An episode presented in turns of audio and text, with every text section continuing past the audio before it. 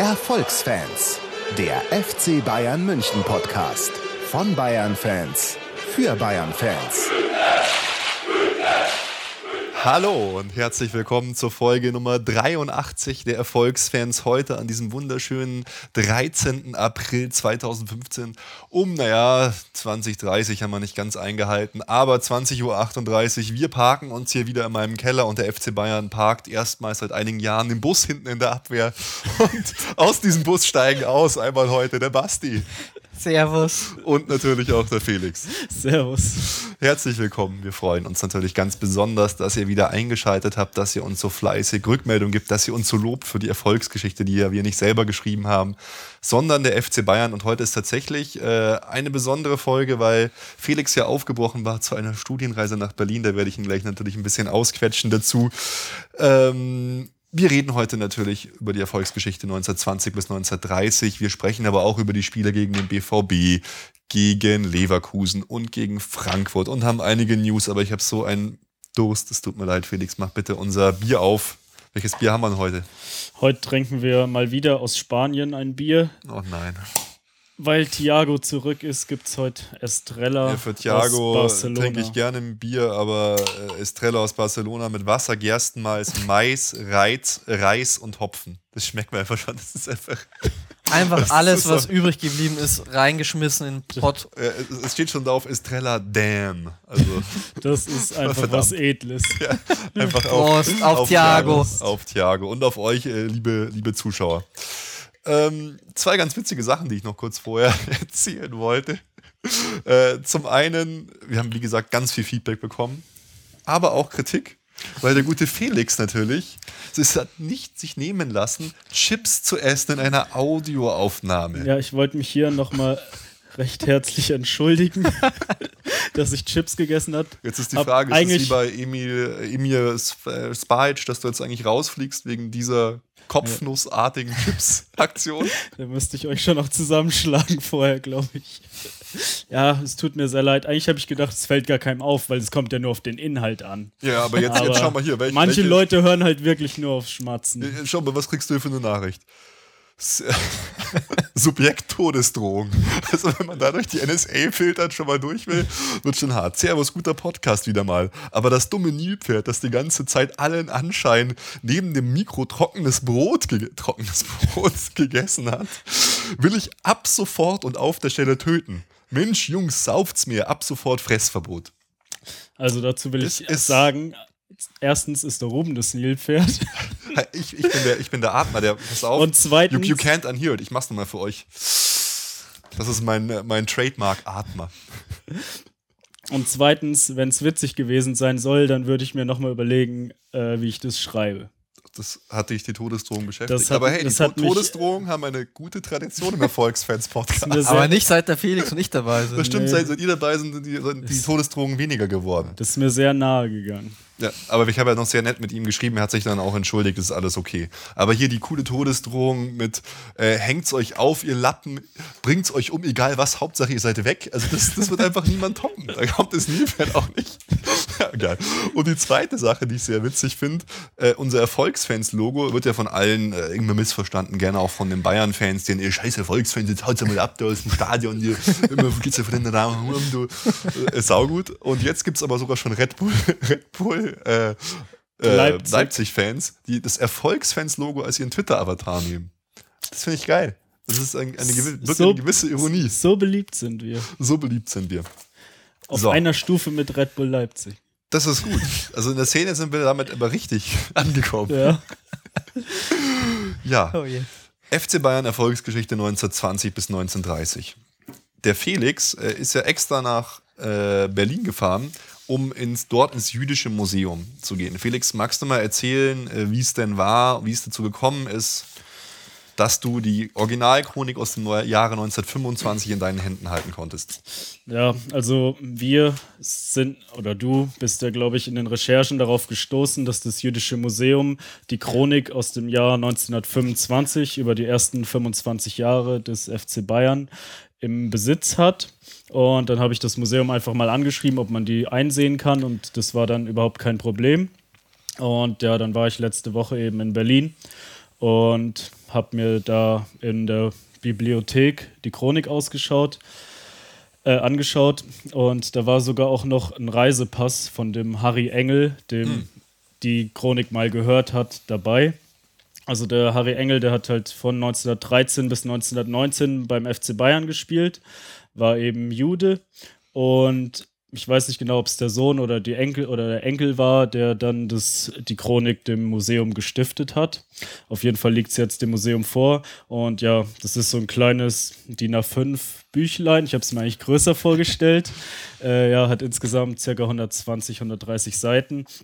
Äh, Es war ganz witzig, es war an allen Stellen, wo er vorkam, er war auf mehreren Mannschaftsbildern drauf, war mit Bleistift markiert. Also Ah, okay. hier, wo er im Text stand oder auf den Fotos war immer irgendwie an der Seite markiert. War das, war das die Museumsleitung oder war das die Verwandtschaft? So, oh, guck mal, ich- da ist Papa und so ja, markiert. ich, ich denke eher, dass es er selbst oder die Verwandtschaft war, die vom Museum, die wussten da eigentlich nichts von. okay. Ja, und dann war eben noch der Reisepass von ihm dabei. Er ist eben im äh, 1914, also es war äh, 1940, das war so ein Ausreisedokument. Also er ist aus Deutschland ausgereist, stand Harry Israel Engel. Das mussten ja damals alle Juden oder männlichen Juden, den wurde ja dann der Name Israel, mussten sie ja tragen. Also er hieß eigentlich nur Harry Engel. Äh, stand halt drin und äh, ja, es waren eben noch so ein paar Stempel drin, äh, dass er auch wirklich nach Genua ausgereist ist über den Brenner. Und später hat mir dann noch die Leiterin des Archivs erzählt, dass er wohl äh, es geschafft hat, in die USA dann auszureisen und Cool. erst nach dem Krieg 1950 gestorben ist, dann mit 58 Jahren. Ja, fett. Und du hast ja auch irgendwie die Möglichkeit dann gekriegt, äh, zumindest die Option, Kontakt aufzunehmen zu dem Nachfahren von ihm irgendwie. Ja, genau, das ist dann meines Wissens der Alfred Engel, vermutlich der Enkel. Äh, ich habe ich hab zwar gelesen, also 1940 bei der Ausreise war der Sohn 13 Jahre alt, dann wäre er jetzt, glaube 92 ungefähr, habe es mal irgendwann nachgerechnet. Äh, ja, ich weiß nicht genau, ob es halt der Sohn oder der Enkel ist. Na, Auf jeden Fall, ähm, ja, wurde mir, das Museum hat noch äh, Kontakte zu dem Spender dieser Chronik und äh, ja, es Wäre jetzt möglich. 83, genau. Okay, 83, ja. Ich hab's mal nachgekriegt. Ja, ist schon länger her. Alles gut. Äh, ja. Und ja, das, Museum, das habe ich jetzt allerdings nicht gesehen, weil das war jetzt nicht dabei, hat auch noch den Bayerischen Verdienstorden von dem Harry Engel, den er für seinen Einsatz im Ersten Weltkrieg für Deutschland oder für Bayern bekommen hat. Hm. Ja, cool. Und ja, stand auch noch dabei, dass er, er war scheinbar in äh, Dachau und dieser Verdienstorden hat ihm halt eine schnellere äh, ja, Ausreise ermöglicht, weil er eben ja, Verdienste für Bayern vollbracht hat im Ersten Obwohl Weltkrieg. 88 wäre, mein Gott, ich habe jetzt auch nicht richtig gerechnet. Das ist ein Profi. Basti, du bist doch hier eigentlich der Mathe- Mathe-Mensch. du hättest da reingrätschen müssen. ja, total interessant. Ähm, Ja, ich hatte auch noch nie so ein, äh, also erstmal so ein altes Dokument wie die Festschrift von 1925 in der Hand und dann noch so ein Reisepass von 1940 mit, ich habe auch noch ein Foto dann, wie so mit mir. Ich durfte halt Ah, man posten. inhaltlich keine Fotos machen, aber so mit den Dokumenten in der Hand habe ich Fotos gemacht und ja, so ein Reisepass dann mit dem Hakenkreuz drauf und so. Es war schon interessant, das mal in der Hand zu halten. So, aber ich finde es eh krass, dass die das also so rausgeben, dass man das anfassen darf, dass das gar nicht irgendwie in der Vitrine verschlossen ist oder so. Ja, hat mich auch gewundert. Also ich habe mich da ganz normal angemeldet online. Ähm, dann klar, vor jedem jüdischen Museum oder Gebäude ist eine Polizeikontrolle, wie am Flughafen eigentlich. Und ja, dann bin ich da an den Schalter gegangen in der Bibliothek und dann hat er mir das einfach gegeben. Dann konnte ich mich da hinsetzen, solange ich wollte, das anschauen. Und das war halt in So so auch einer. durchblättern und so. Oder ja, wie? ich habe es komplett durchgeblättert. Okay. musst du einfach abschreiben können. Hätte ich gekonnt, ja. Fotografisches Gedächtnis, Felix. Ja, also ja, Fotos durfte ich ja nicht machen. Abschreiben wollte ich jetzt nicht. So lange wollte ich dann doch nicht War da denn das Papier und so? Also hat man nicht so das Gefühl gehabt, das fällt gleich auseinander oder Nee, ist es einfach wie ein normales Buch gewesen, oder? Naja, schon, also so wie ein normales Buch nicht, aber pff, keine Ahnung, wenn hier, hier so ein, es war schon irgendwie, also nicht so ein trockenes Papier, fand ich, ähm, aber es war jetzt nicht so, als ob man denkt, oh, jetzt muss ich Vorsicht geben, dass es nicht auseinanderfällt, also es war schon noch sehr gut erhalten Ja, cool. und der Pass sah eigentlich unbenutzt aus. Also ja klar, war ein Stempel drin von der Reise und aber äh, ja, gab keinerlei Gebrauchsspuren eigentlich. Ja, Ja, sehr, sehr Fall spannend. Sehr interessant, ja. Ja, wir haben da noch einiges auch vor in der Hinsicht. Lasst euch überraschen, aber weil die letzten Folgen ja schon so stundenlang gedauert haben, würde ich sagen, fangen wir einfach an mit der Erfolgs Erfolgsgeschichte, weil je weiter die Jahre fortschreiten, desto erfolgreicher wird der Verein, desto mehr, ich habe schon Angst so vor, keine Ahnung, den 70ern. No- 1970 bis 1980, dreimal Europapokalsieger. Da kann man pro Okay. 70er Jahr eine Folge machen. Ja, wahrscheinlich. genau, wahrscheinlich. Deswegen würde ich sagen, wir gehen in Medias Res und starten mit der FC Bayern Erfolgsgeschichte 1920 bis 1930. Wir schreiben das Jahr 1920. Der FC Bayern existiert jetzt 20 Jahre und deshalb gibt es auch ein 20-jähriges Stiftungsfest, dessen glänzende Durchführung der ausschließliche, Verdienst Angerers war, so sagt die Chronik. Ähm, wir sind, haben in diesem Jahr am 15.07.1920 ungefähr bei der Jahresversammlung ähm, 700 Mitglieder und zählen damit schon auch zu den größten süddeutschen Vereinen überhaupt. Und so ein Verein will natürlich organisiert werden, da braucht es weitere Ämter, mehr Bürokratie, mehr Verwaltung. Deswegen haben wir jetzt zum Beispiel einen Mitgliederwart und weitere Vorstandsämter, wie zum Beispiel den dritten Vorstand. Und deswegen liest sich unsere Vorstandsjahr im, äh, Vorstandsschaft im Geschäftsjahr, sagen wir jetzt schon 1920, 1921. Erster Vorsitzender Kurt Landauer, zweiter Vorsitzender Harlacher und dritter Vorsitzender äh, Vinzenz Ammann. Und über ihn wird gesagt, der dritte Vorsitzende fand in Vinzenz eine stille, unermüdlich schaffende Kraft, deren Leistung in keiner Hinsicht später wieder erreicht werden sollte. Naja, das schreiben wir 1925. Da gab es dann noch keinen, keine äh, weiteren Amtsperioden von Kurt Landauer, keinen Uli Hoeneß, was weiß ich. Aber hier Vinzenz Ammann scheint wohl im Hintergrund einiges gemacht zu haben. Was ich auch interessant fand, äh, die, die erste Tat der neuen Vorstandschaft, ähm, was macht man? Super modern. Jeder Spieler schließt eine eigene Unfallversicherung ab. Klar, also ich meine, äh, Jennifer Lopez äh, versichert ihren Arsch. Wir versichern uns damals schon 1920 gegen Verletzungen unserer Spieler. Ich meine, das ist ja heute natürlich auch gang und gäbe. Und im Jahre 1920 erscheint die erste offizielle äh, FC Bayern Vereinszeitung. Wir hatten ja vorher immer diesen Feldbrief, der die äh, Kameraden an der Front informiert hat. Und die Vereinszeitung wurde rausgebracht äh, von Hermann und Gablonski, unserem Nationalspieler auch. Das wäre so ungefähr, als würde, keine Ahnung, Mario Götze die Vereinszeitung ausbringen. Mit Wenn Thomas Müller. Ja, fand ich irgendwie so eine, ja, Thomas Müller würde, würde passen. Fand ich irgendwie eine, eine nette Anekdote, dass das so gemacht wird.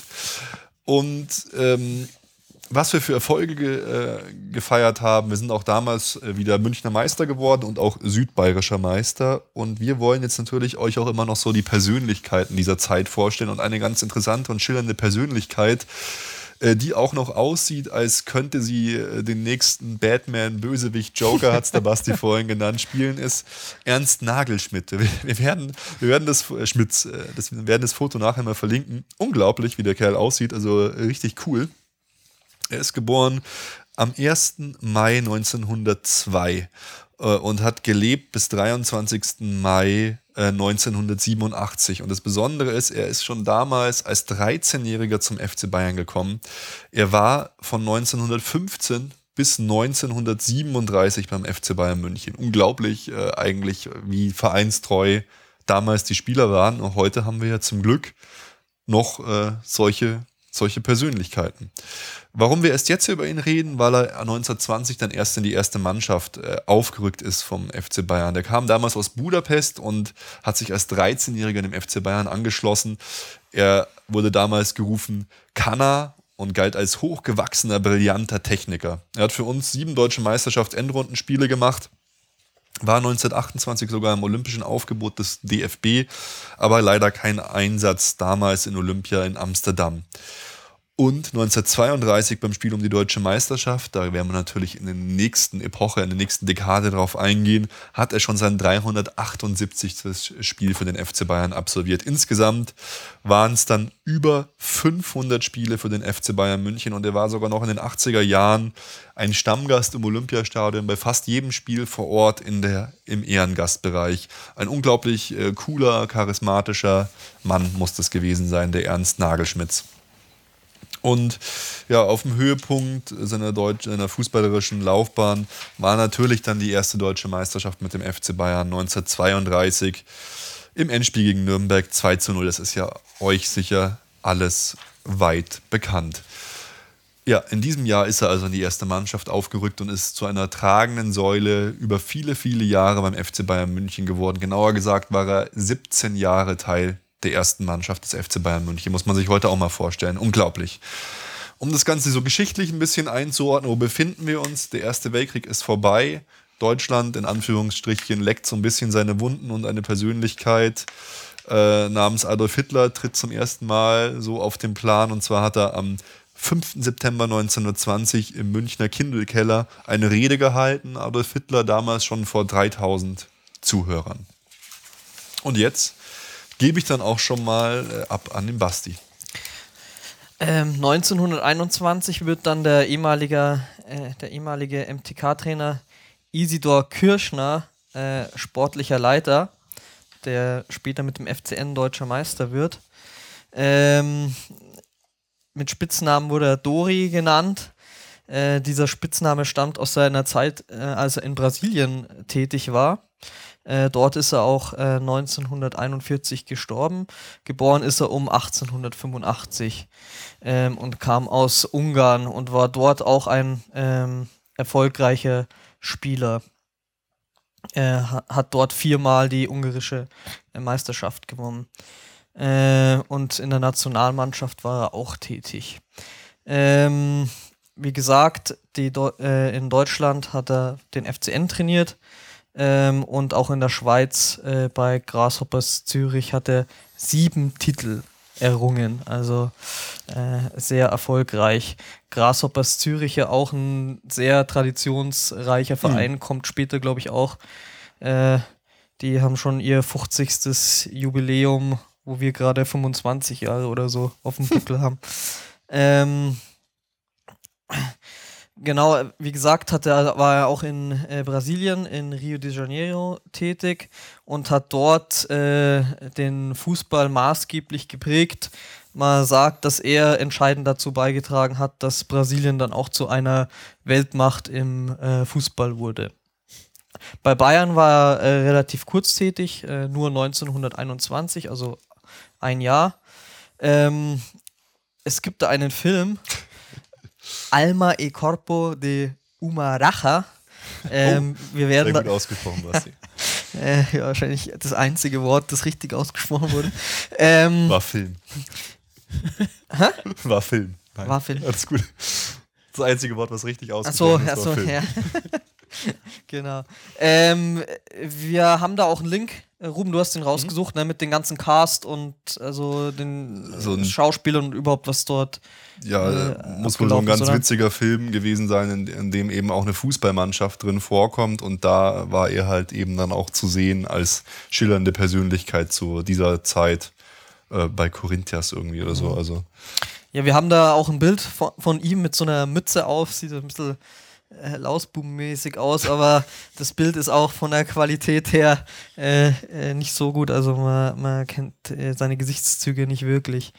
Und das andere ist wohl äh, irgendwie in, äh, mit, mit den Spielern, oder? Wie jetzt würde er irgendwas erklären? Ach, das ist das aus dem Film. Das ist ein Bild mhm. aus dem Film, also direkt so ein Screenshot quasi. Ähm, am 6. Juli äh, sind dann äh, ziemlich äh, turbulente Ereignisse beim FC Bayern zu verzeichnen. Und zwar tritt die gesamte Vorstandschaft zurück. Die bisher führenden Männer äh, wie Landauer, Julzi, Vinzenz, Klungler, Pfeiffer, Angerer, Gablonski äh, lehnten jede weitere Mitarbeit ab. Und äh, die Chronik schreibt, wieder mussten in der Hauptsache die ganz alten Bayern einspringen, um als Lotsen in dieser stürmischen Zeit das Bayern-Schifflein durch all die gefährlichen Klippe und Riffe zu steuern. Das ist immer wieder, immer wieder gut, die, die blumige Sprache, die in der Chronik verwendet wird. Ähm, äh, Grund des Ganzen war, dass man so äh, ein bisschen resigniert hat vor der äh, Inflation, die zu der Zeit schon fortgeschritten hat. Also die finanziellen äh, Mittel im Verein, die wurden äh, immer knapper und auch die fortschreitende Verproletarisierung des Sports äh, hat den äh, Leuten dort irgendwie nicht so gefallen. Äh, ich fand es auf jeden Fall sehr erstaunlich, dass äh, ja doch dort so ja eben auch so Legenden wie Landauer da eigentlich mhm. mal so kurze Zeit wie dem Verein den Rücken gekehrt haben und andere da äh, in die Bresche springen mussten, um den ganzen Betrieb am Laufen zu halten. Ja, ich denke, da wird dann einfach brutale Wirtschaftskrise gewesen sein. Haben sie ja auch so geschrieben, dass äh, eigentlich der, die Mitgliedsgebühr im Verein eine Mark war, dann auf einmal 100 Mark und einen Monat später 600 mhm. Mark. Also da muss wohl, ich kann mir auch vorstellen, dass die vielleicht dann mehr arbeiten mussten, keine Zeit mehr für den Fußball hatten. Man, man Andere sind auf jeden Fall eingesprungen. Erster Vorsitzende wurde dann Fred Dunn, von dem haben wir auch schon viel ja. gehört in den letzten Folgen. Und Hermann äh, war dann der zweite Vorsitzende. Hermann ist ja auch der Siegfried, oder Sigi Hermann ist ja auch der Autor von der Chronik. Und äh, ja, zur Inflation noch als Zitat, die von Tag zu Tag sichtbar fortschreitende Entwertung aller Gelder stellte an den Kassier der, die schwersten Anforderungen. Kassier war der Otto Hanftel zu der Zeit die, äh, um den Zusammenhalt im Verein trotzdem zu stärken, gab es dann regelmäßige Unterhaltungsabende in der Post. Man hat zu der Zeit äh, eine Studentenmannschaft gegründet, ähm, denn um die Sportbewegung an den Hochschulen, welche sehr viel zu wünschen übrig ließen, zu heben. Ähm, hat, es gab trotzdem zweit, äh, zwölf Altmannschaften, zwei Altherrenmannschaften und acht Jugendmannschaften was die höchste Zahl der äh, Mannschaften in der Nachkriegszeit war. Ähm, als herausragende äh, Persönlichkeit zu der Zeit äh, ist Ludwig Hofmann zu nennen, äh, mit Spitznamen Wiggal gerufen. ähm, hat von 1900 bis 1935 gelebt, also ein relativ kurzes Leben. Beim FC Bayern war er von 1916 bis 1933 hat äh, sechs Deutsch, deutsche Meisterschaftsendrundenspiele bestritten. Äh, gekommen ist er als Jugendspieler vom FC Isaria und wird als der elegant, fast tänzerisch spielende Linksaußen betitelt. Ähm, er entwickelte sich zu einem der vornehmsten und technisch reif, reifsten Linksaußen der guten Münchner Schule. Franck Ribéry seiner Zeit. Wollte ich gerade sagen, ja, genau, genau. An den wird man dann erinnert. Äh, er hat auch an der, bei der äh, DFB-Auswahl am Olympischen Fußballturnier 1928 teilgenommen. Äh, 1931 musste seine Karriere vorzeitig beenden aufgrund vieler Verletzungen. Das ist auch wieder so ein Thema, ne? Die flinken äh, Außenstürmer, die halt die ganze Zeit gefault werden, weil sie nicht anders zu stoppen sind hatte 18 Länderspiele und in diesen 18 Länderspielen vier Tore geschossen und hat dann zum äh, Ende seiner Karriere noch als Sportlehrer beim, Sportlehrer beim FC Bayern gearbeitet. Und wie gesagt, mit 35 ist er dann schon verstorben und zwar an einer Hirnhautentzündung. Genau. Ähm, so die Bilanz 1920, 21 beim FC Bayern waren 38 Spiele, davon 24 gewonnen, 8 Unentschieden, 6 Niederlagen 116 zu 56 Tore. Den höchsten Sieg gegen SC Reichenhall mit oh. 14 zu 0. Das, war, das waren noch Ergebnisse. Und die höchste. Ja, gegen HSV spielen wir auch fast Ergebnisse. naja, 9-1. Muss man nur noch mit zwei multiplizieren fast. ähm, Hin- und Rückrunde. und die höchste Niederlage haben wir gegen die Amateure Wien mit 2 zu 6 einstecken müssen äh, Wien, Budapest, Ungarn, das war ja damals so auch mhm. mit die Hochburg des Fußballs auf dem Festland in Europa. Ähm, genau, und geschichtlich, weil der Ruben hat es auch schon angedeutet, also die äh, antisemitischen ähm, Züge machen sich immer weiter breit in Deutschland. Der Alpenvereinssektion München führt den ARIA-Paragraphen ein. Und ähm, was auch noch vielleicht erwähnenswert ist, ähm, nicht so äh, kriegsrelevant oder den traurigen Teil der deutschen Geschichte betreffend, sondern eher den schönen. Das, äh, der Beginn des Oktoberfests äh, wird auf den ersten Sonntag im ok Oktoberfest gelegt zu dieser Zeit. Hm. Genau. Das ist, das ist gut, dass du das erwähnst. ja, ich mache dann im Jahr 1922 weiter. Äh, ja, da ist nicht so viel passiert, will ich mal sagen. In München sorgt der FC Wacker mit dem Sieg der süddeutschen Meisterschaft für Furore. Ähm, wichtig für den FCB ist, Kurt Landauer kehrt zurück an die Spitze und es macht sich eine große Freude bei allen Mitgliedern breit.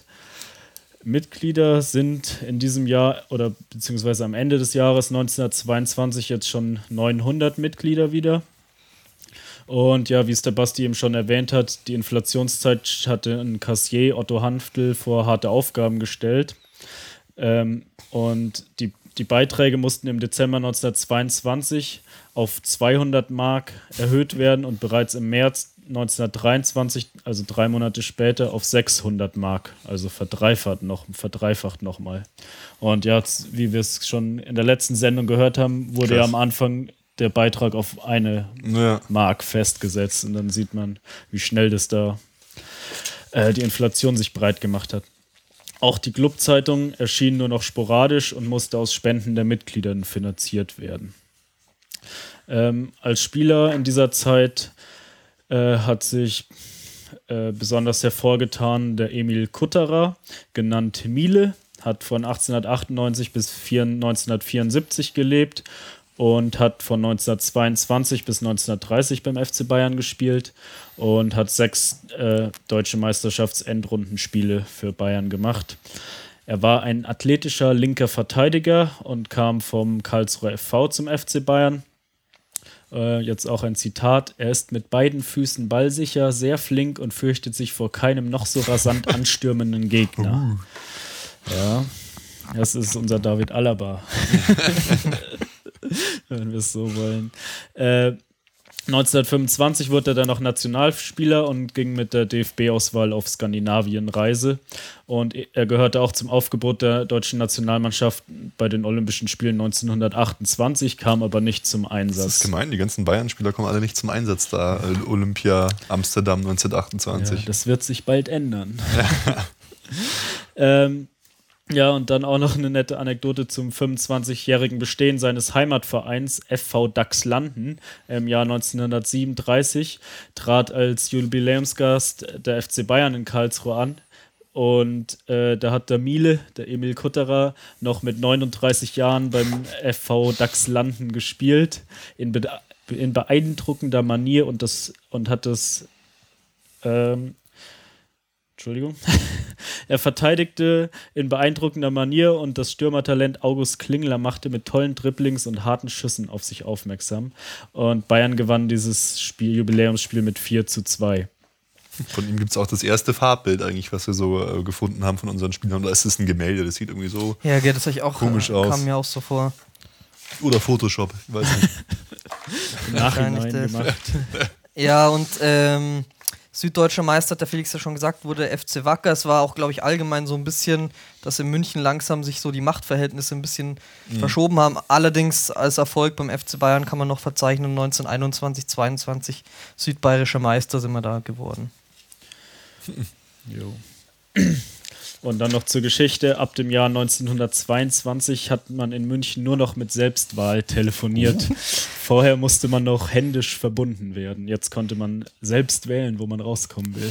Das, das ist der Luxus hier in München. Okay. Schreiten wir geschichtlich weiter voran ins Jahr 1923. Erster Vorsitzender ist wieder Kurt Landauer. Im Vorjahr sind wir ja von den Blausternen von Wacker München geschlagen worden. Jetzt durfte der siebte äh, Bayer, südbayerische Meistertitel aus der recht jungen Geschichte bejubelt werden. Und im Pokalspiel ähm, Juni 1923 im süddeutschen Verbandspokal gab es eine ganz knappe Niederlage gegen Fürth, nämlich mit 3 zu 4 ist es verloren gegangen. War wohl hochdramatisch. Zur Halbzeit stand schon 3-3, damals live übertragen und die Menschen sind wohl gebannt äh, an den Radiogeräten ge äh, gehangen und haben mitgefiebert. Am 16. September 1923 werden jetzt endlich die nord- und südbayerische Klasse zusammengefasst. Das erste Spiel äh, war dann gleich FC Bayern gegen Nürnberger FV und das ging 3 zu 2 für uns aus. Also da hat sich jetzt auch in der Professionalisierung in der Liga einiges getan. Und am 3. Oktober 1923 wurde endlich Nägel mit Köpfen gemacht und der Verein trat aus der Gemeinschaft mit dem Touren- und Sportverein Jahn aus.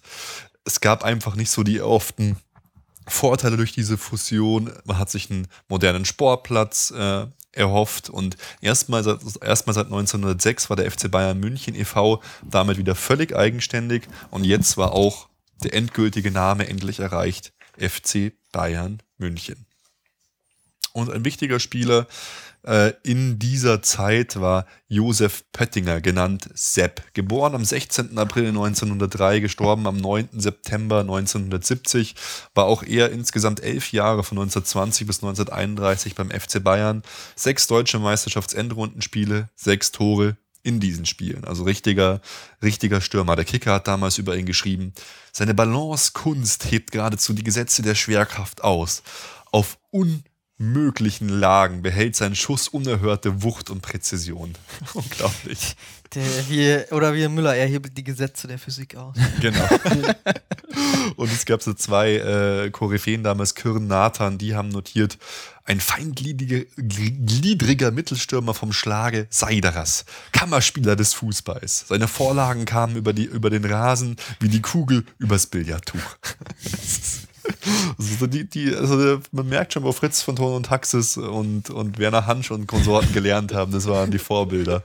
Sehr, sehr schön. Ja, äh, er war Flügelstürmer und hat mit 16 Jahren schon sein erstes Spiel für den FC Bayern gemacht. Auch er heißt immer, war nur durch Fouls zu stoppen. Er war der erfolgreichste Bayern-Torjäger, neun Tore in der Nationalmannschaft und zum Gewinn der Süddeutschen Meisterschaft 1926 hat Pöttinger selbst 57 Tore beigesteuert. Also, hier komm, Robben, keine Ahnung, nicht mal 20 Buden jetzt gemacht. Lewandowski 16. Lewandowski 16, was ist 57? Das sind mal Ansagen hier. Das ist mal richtige Ansage. Ja, das ist halt der Cristiano Ronaldo. Seiner Zeit, genau. naja, oder besser.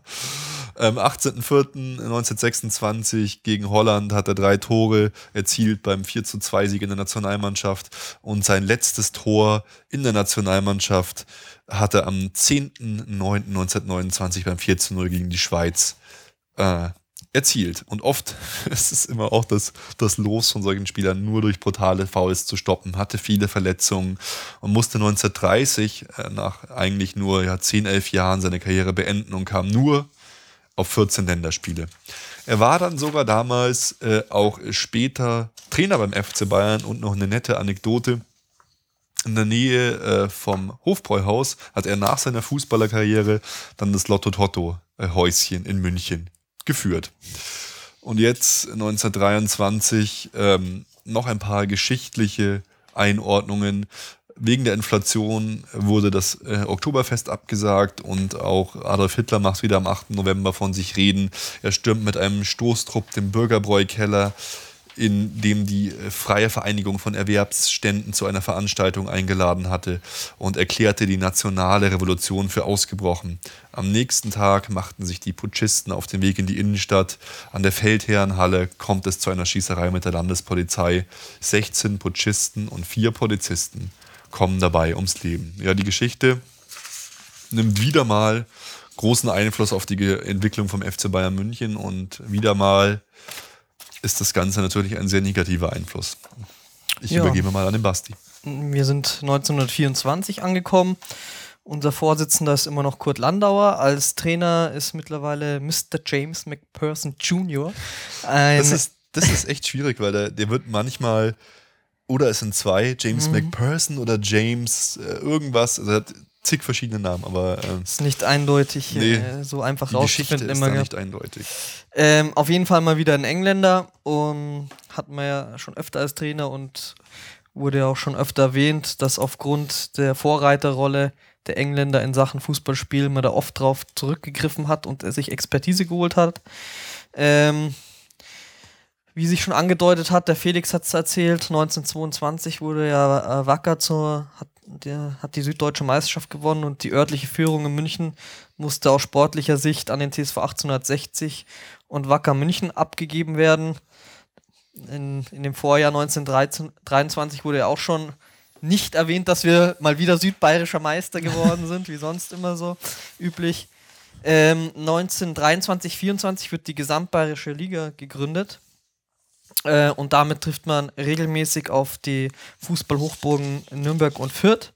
In der ersten Saison sieht die Tabelle dann folgendermaßen aus. Erster ist der FCN, zweiter die Spielvereinigung Kräuter Fürth und dritter der FC Bayern München. Also die Franken zu der Zeit, äh, auch schon in den, in den Jahren davor hat man es ja immer wieder Mhm. äh, gesehen. Wir haben es auch schon erwähnt, dass oft die höchsten Niederlagen, die wir einstecken mussten, gegen Club Der oder die Kleeblätter war. Ähm, dann hat man zu der Zeit auch Probleme, was die Platzfrage anging. Fast jährlich äh, folgt ein Wechsel der Heimspielstätte. Vom Sportplatz an der Leopoldstraße folgt der Wechsel an die, an die Marbachstraße, das der, war der MTV-Platz.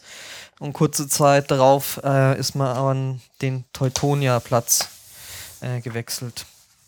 Äh, dann gab es ein Turnier in Bad Kissing gegen den MTV, Fürth und die Stuttgarter Kickers sowie ein Turnier in der Schweiz gegen FC Basel, Young Fellow Zürich und Lustenau, äh, das vom FC Bayern im überlegenen Stil gewonnen wurde.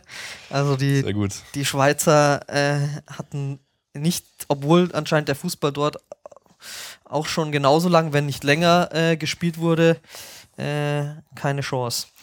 Ähm, besonders umkämpft waren die Herbstspiele äh, 1924.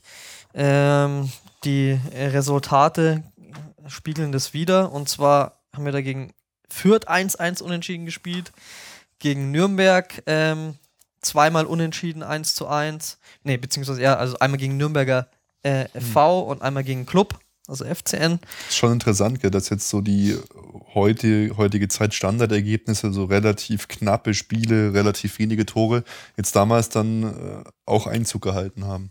Ja, Also da wurde schon sehr professionell Fußball gespielt eigentlich. ja, wobei, wie erwähnt, es gab auch immer noch diese relativ hohen Ergebnisse. Ne? Aber, ja klar, aber ja. die gibt es ja auch, wenn wir gegen irgendwelche Test, wenn wir Testspiele haben. Ja, wobei man auch sagen muss, auch bei uns ist es ja jetzt in den letzten Jahren immer mehr gewesen. Also, oder Ja. so habe ich zumindest das Gefühl. Klar, es gab immer mal schon so Ausreißerergebnisse, aber ja, allein die Torbilanzen, die wir jetzt immer erwähnen, äh, ja, äh, sprechen da schon Bände. Gegen die Löwen haben wir auch nur ein 2-2 gespielt. Ähm, dann gab es gegen Fürthen ein 0-0. Ähm, und man traf dann äh, in, mit Nürnbergern äh, zur Entscheidung an. Ähm, das Heimspiel gegen Nürnberger FV endete erneut 1 zu 1. Und am 28.12.1924 besiegte uns dann der erste FCN äh, im heidnischen Zerzabelshof mit 4 zu 2. zu der Zeit hatten wir sieben Altmannschaften. Wie gesagt, erwähnt, vor, vor äh, drei Jahren waren es sogar noch zwölf Mannschaften zu den Hochzeiten. Sieben jungen Mannschaften, zwei Altherrenmannschaften. Unsere Bilanz 1923, 24, 39 Spiele, 23 gewonnen, drei unentschieden, 13 verloren. Also doch schon deutlich mehr Niederlagen als sonst, wo man vielleicht immer so 5, 6 hatte. 124 zu 75 Tore. Unser höchster Sieg gegen den deutschen SV München 7 zu 1 und unsere höchste Niederlage gegen den FC Wacker München mit 1 zu 6. Ja, normale Ergebnisse. Fast. Zu der Zeit, weil er hier jetzt immer öfter erwähnt wird, äh, auch als Perspektive in die Zukunft, war Adolf Hitler in Landsberg im Gefängnis, Gefängnis und hat an seinem Buch Mein Kampf geschrieben. Ja, dann sind wir im Jahr 1925 angekommen. Es ist Halbzeit. Vorstand war immer noch Kurt Landauer. Äh, und der Basti hat ja gerade gesagt, dass man dauernd den Platz wechseln musste. Und jetzt in der Saison 1925, 1926 ist man dann in das ungeliebte Stadion an der Grünwalder, Sta äh, an, an der Grünwalder Straße eingezogen. Das, heute unbeliebt, oder? Damals war es ja ja, gut, damals ja war's, war, haben sie sich wahrscheinlich gefreut, dass halt endlich mal die Hermann Gerland Kampfbahn. Ja. Damals aber nicht. Nee, da war Hermann Gerland noch nicht geboren. Obwohl, ne? äh, nee. Äh, ja, auf jeden Fall, man ist ins Grünwalder Stadion eingezogen, äh, in dem auch der TSV 1860 und auch Wacker München spielte. Also alle drei großen Münchner Vereine haben in einem Stadion gespielt. Ähm, ja, es gibt auch zu der Zeit ein Zitat aus der Chronik. Der Bayerngeist, der seine Gründer bereits beseelte, hat sich immer wieder durchgesetzt. Durch ihn ist der Club groß geworden und wenn sich jeder Bayer stets bewusst ist, dass auch er in diesem Geiste zu leben und zu schaffen hat, dann wird die weitere Entwicklung des FC Bayern eine ebenso erfolgreiche sein als das verflossene Vierteljahrhundert. Also, ja, das war doch schön zusammengefasst über die ersten 25 Jahre. Und ja, wie man sieht, es, es ging so weiter. Äh, Anfang des Jahres 1925 gab es dann einen Bayernball im chinesischen Turm. Und es entstand auch eine Rugby-Abteilung im Verein. Ähm, in der Chronik steht dann noch, wenn auch heute die Rugby-Abteilung spielerisch nicht mehr tätig ist, so darf sie der Chronist nicht übersehen. Sie bildete lange Jahre hindurch einen gesellschaftlichen Faktor im Club, der durch seine Kameradschaft, durch seine Opferbereitschaft und auch durch seine gesellschaftliche Höhe zum Vorbild einer Unterabteilung wurde. Hm. Okay. Ja, das müssen wir halt auch wieder einführen. Das ist nicht nur Basketball ja. hier, sondern Rugby. Rugby, ja. Oh. Das ist die Gentleman-Sportart. Ja, schlechthin. ja. Ähm, ja, zum 1925, zum 25-jährigen Jubiläum gab es eben die Festschrift, wie vorher schon erwähnt. Und der FC Bayern feierte auch ein großes oder feierte das Jubiläum groß im deutschen Theater. Uh. Und da hat der das Bayern-Mitglied damals, Franz Seitz, ein eigenes Festspiel verfasst für da diese ich. Da, da muss ich kurz was dazu sagen weil ich habe nirgendwo gefunden, dass es so ist, aber ich gehe sehr, sehr, sehr davon aus, dass der, die folgende Passage, die der Felix jetzt äh, vorlesen oder erzählen wird über äh, den Franz Seitz Senior, dass das dieser Franz Seitz war, der dieses Festspiel verfasst hat. Ich weiß es aber nicht sicher. Ja. Ja. Hä? Ich weiß es nicht, ob, ob das wirklich so ist. ist ich, ich, gehe davon nicht, aus, dass wir was nach, Unfug erzählen. Na, ne? Genau, nach meinen Recherchen äh, müsste so. er das gewesen sein, Franz Seitz äh, Senior, der dieses Festspiel verfasst hat. Es kann aber auch sein, dass es ein anderer Franz Seitz war, der nur den gleichen Namen hat, Ach was so. ich für unwahrscheinlich halte. Aber ja, sorry. Okay. Ähm, ja, auf jeden Fall Franz Seitz ist so, wenn er es getan hat. wenn er es denn war. wenn er es denn war. ähm, ja, kam aus München, wurde 19, äh, 1888 geboren und hat bis 1952 gelebt und war eben deutscher Regisseur, Schauspieler, Filmproduzent und Drehbuchautor. Und ja, er gab 1912 sein Debüt als Regisseur und ähm, ja, arbeitet dann 1919 bis 1929 an der Münchner Filmfirma Emelka, wo er auch Produktionsleiter war. Seine Spezialität waren deftige Schwenke mit alpenländischem Hintergrund. Das waren einfach halt so Heimatkomödien. Ja. So richtig, ich habe einen Ausschnitt konnte ich sehen übel. Ja, seine, seine, sein größter Erfolg war auch 1936 die preußisch-bayerische Filmkomödie IA in Oberbayern. Vielleicht hast du daraus was gesehen. Der hat auch leider äh, für Hitler so Propagandafilme, äh, SA-Mann Brand und so inszeniert, aber ja. Ja, kann man jetzt aber nichts zu genaues sagen, ob er das wollte, freiwillig gemacht hat oder. Ja. Also. Und ja, er ist eben am Schliersee gestorben und liegt dort auf dem Friedhof. Ganz interessanter ähm, Typ auf jeden Fall. Ja. Ähm, auch ebenfalls zu dem Jubiläum gab es eine Jubiläumswoche im Juni 1925, in der der FC Bayern ungefähr jeden Tag ein Spiel ausgetragen hat. Auf dem Teutonia-Platz damals noch äh, gegen die Spielvereinigung Fürth 3 zu 2 gewonnen, gegen den FC Modena 1 zu 1, gegen den VfR Mannheim 0 zu 1 verloren und gegen Hertha BSC Berlin 2 zu 2. Ähm, kurz vorher schon hatte auch hat man auch schon ein Testspiel gegen die Boca Juniors, den argentinischen Meister, äh, gespielt und hervorragend abgeschnitten und zwar mit 1 zu 1. Wobei man natürlich sagen muss, dass äh, Boca Juniors damals schon ein Riesenclub und sehr erfolgreich war.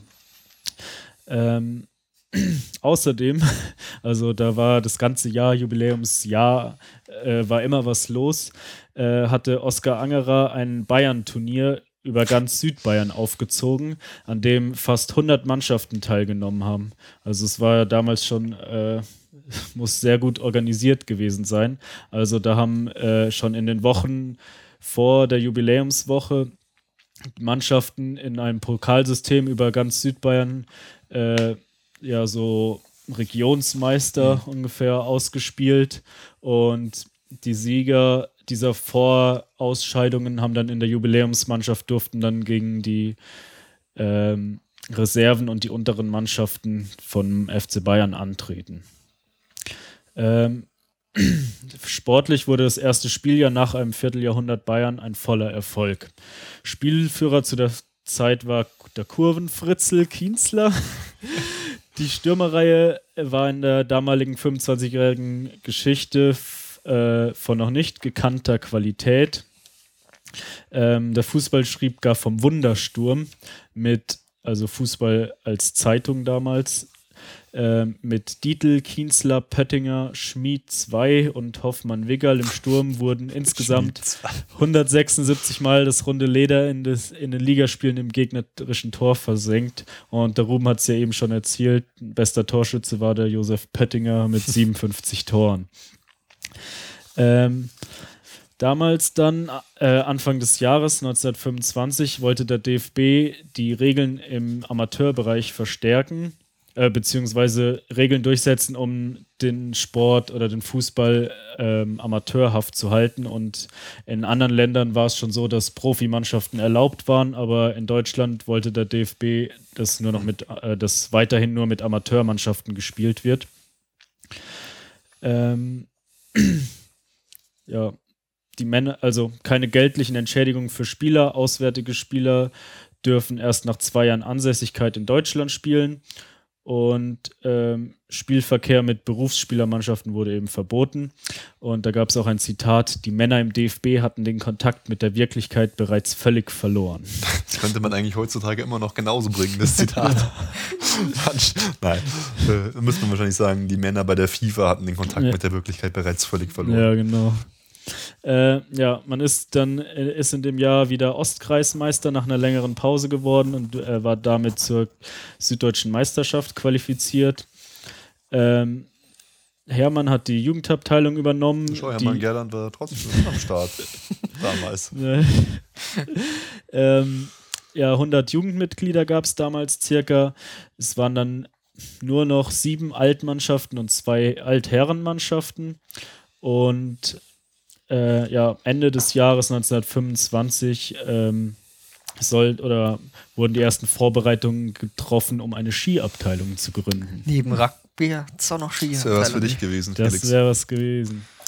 Ja, und dann noch zum Geschichtlichen. Äh, am 27. Februar 1925 hat Adolf Hitler im vorhin schon genannten Bürgerbräu-Keller die NSDAP neu gegründet. Sehr gut. Wir, wir lachen und du liest dann das, das vor. Wie gelacht haben wir eigentlich über den Pro-Kopf-Bierverbrauch von etwa 200 Litern. Ja. Und da hat der Hitler die NSDAP gegründet. Jetzt war ich gerade beim Arzt. Ich kann auch nichts dafür, wenn ihr das so witzig findet. Nein, gelacht haben sie ja, wie gesagt. Äh, damals war der Pro-Kopf-Bierverbrauch in Deutschland bei circa 200 Litern und ich habe eben nochmal nachgeschaut, wie er heutzutage ist. Und so in den letzten 20 Jahren war es bei circa 100 Litern. Uh. Das heißt, die haben schon äh, damals ordentlich getrunken. Aber ich glaube, das war von München und äh, wie ist es? Hast du München auch angeschaut? Ne, ich habe allgemein ja. Deutschland. München ist es äh, Weil 200 Liter pro Wiesentag. So das sind ja nur Na, da scheint sie nicht so groß unterschiedlich zu sein, glaube ich, äh, heute, was ich gelesen habe. Aber Und die Spatenbrauerei meldet den Slogan: Lass dir raten, trinke Spaten an. Ja, das ist auch geil. 25 schon. Wow, wir sind schon im Jahre 1926 und jetzt werden die ersten Erfolge gefeiert unterm Vorsitz von Landauer. Das heißt, die ersten, die ersten größeren Erfolge, meine Damen und Herren. Unterm Vorsitz von Landauer, Hermann und Bergmüller.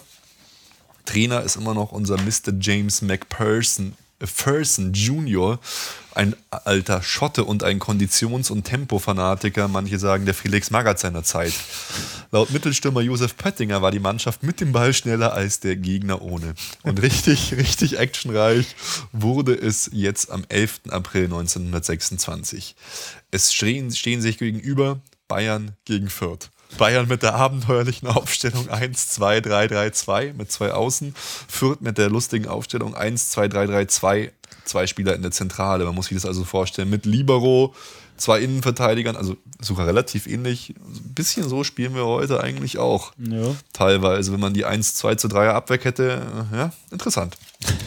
Spielführer war unser Kurvenfritzel Kienzler und die Stürmerreihe war bis jetzt in der Bayern-Geschichte nicht mehr erreichter Sturm. Basti hat es schon gesagt gehabt mit Kienzler, Dietl, Pettinger, Schmidt, zwei, Hoffmann, Wigal. Und das war das Entscheidungsspiel um die süddeutsche Meisterschaft gegen Fürth. Bayern hatte Fürth in der bayerischen Liga bereits hinter sich gelassen und in der ersten Hälfte war das Ganze relativ langweilig, relativ ereignislos. Aber in der zweiten Hälfte dann Franz Dietl erzielt mit einem Zitat eleganten Schuss das 1 zu 0. Aber im Gegenzug sofort ein Patzer durch Kieperer Bernstein 1 zu 1 durch Auer.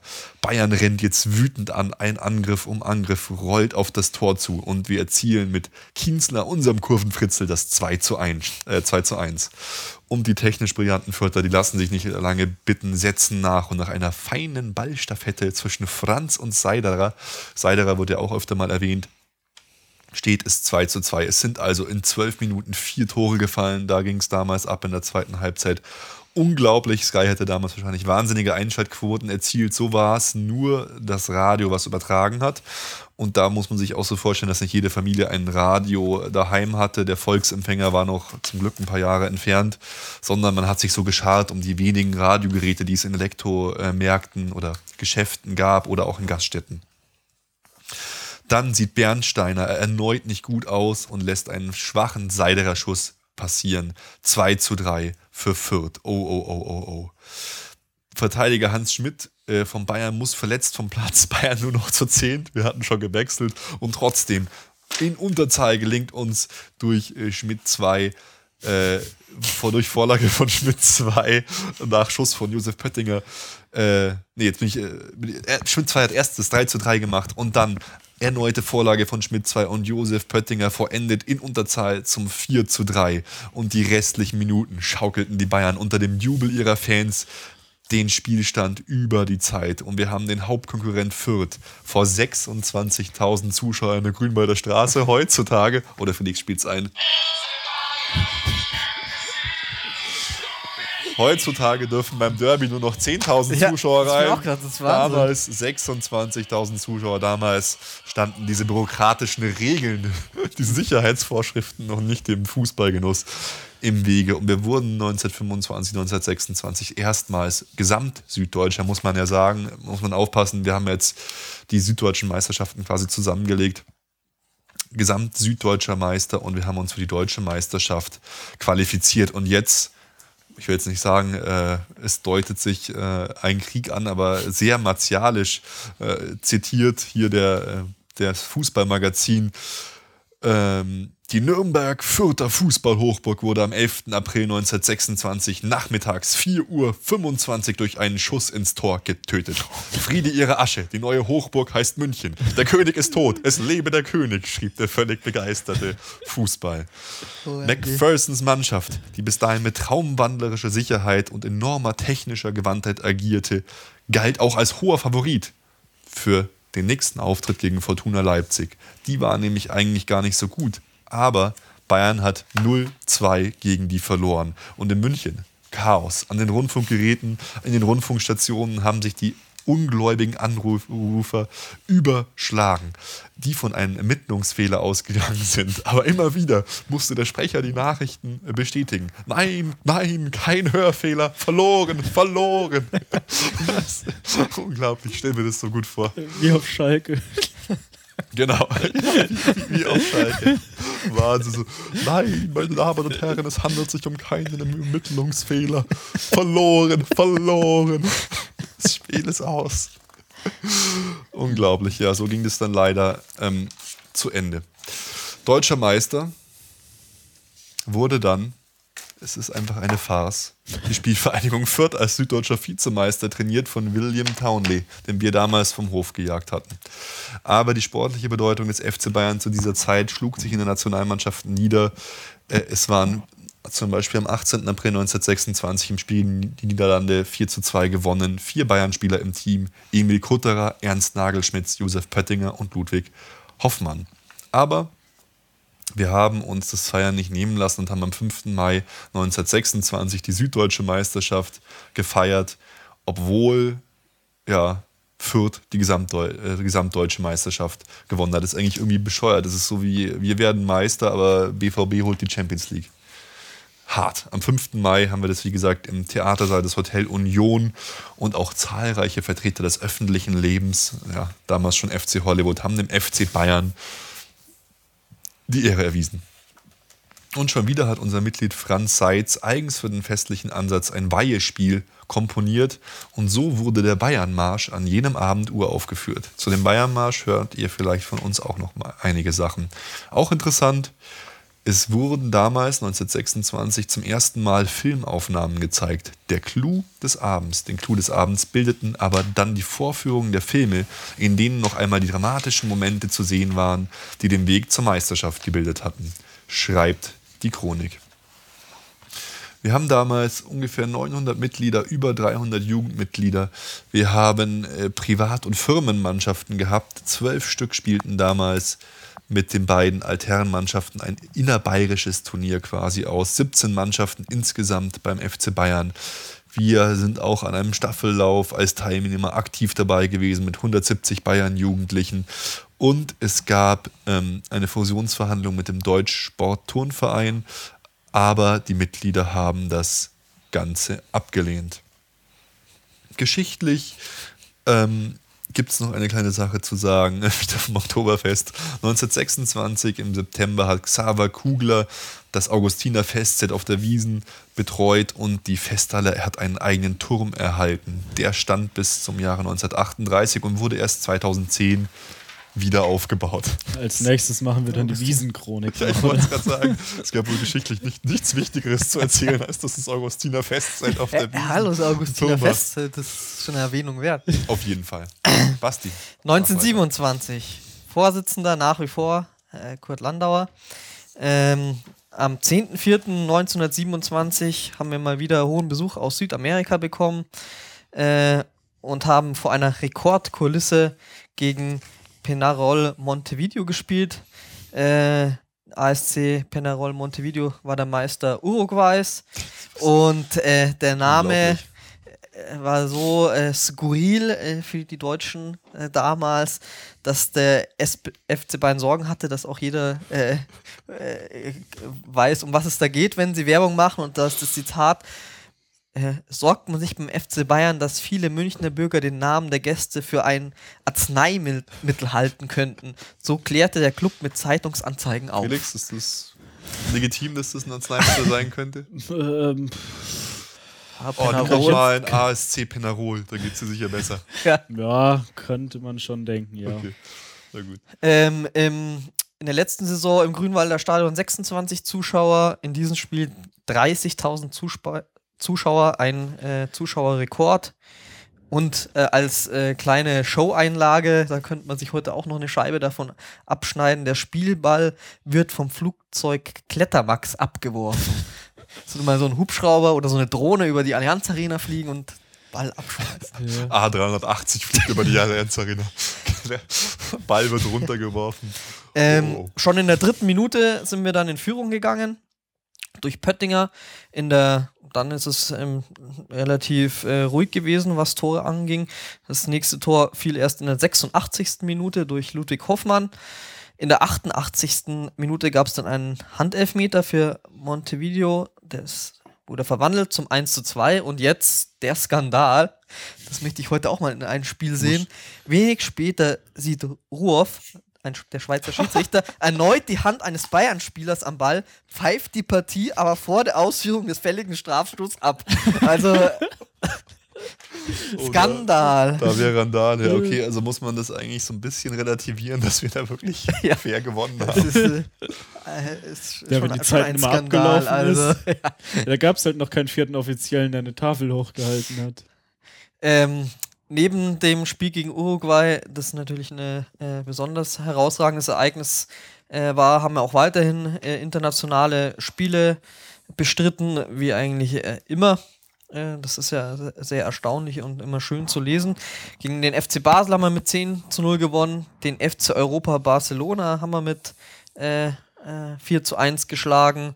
Und auch äh, gegen Genf haben wir 3 zu 1 gewonnen gegen Fortuna Leipzig, gegen die wir ja in der Vorsaison so blamabel mit 0 zu 2 verloren haben, beziehungsweise jeder hatte halt die großen Hoffnungen, nachdem er so souverän Ei, ei, ei.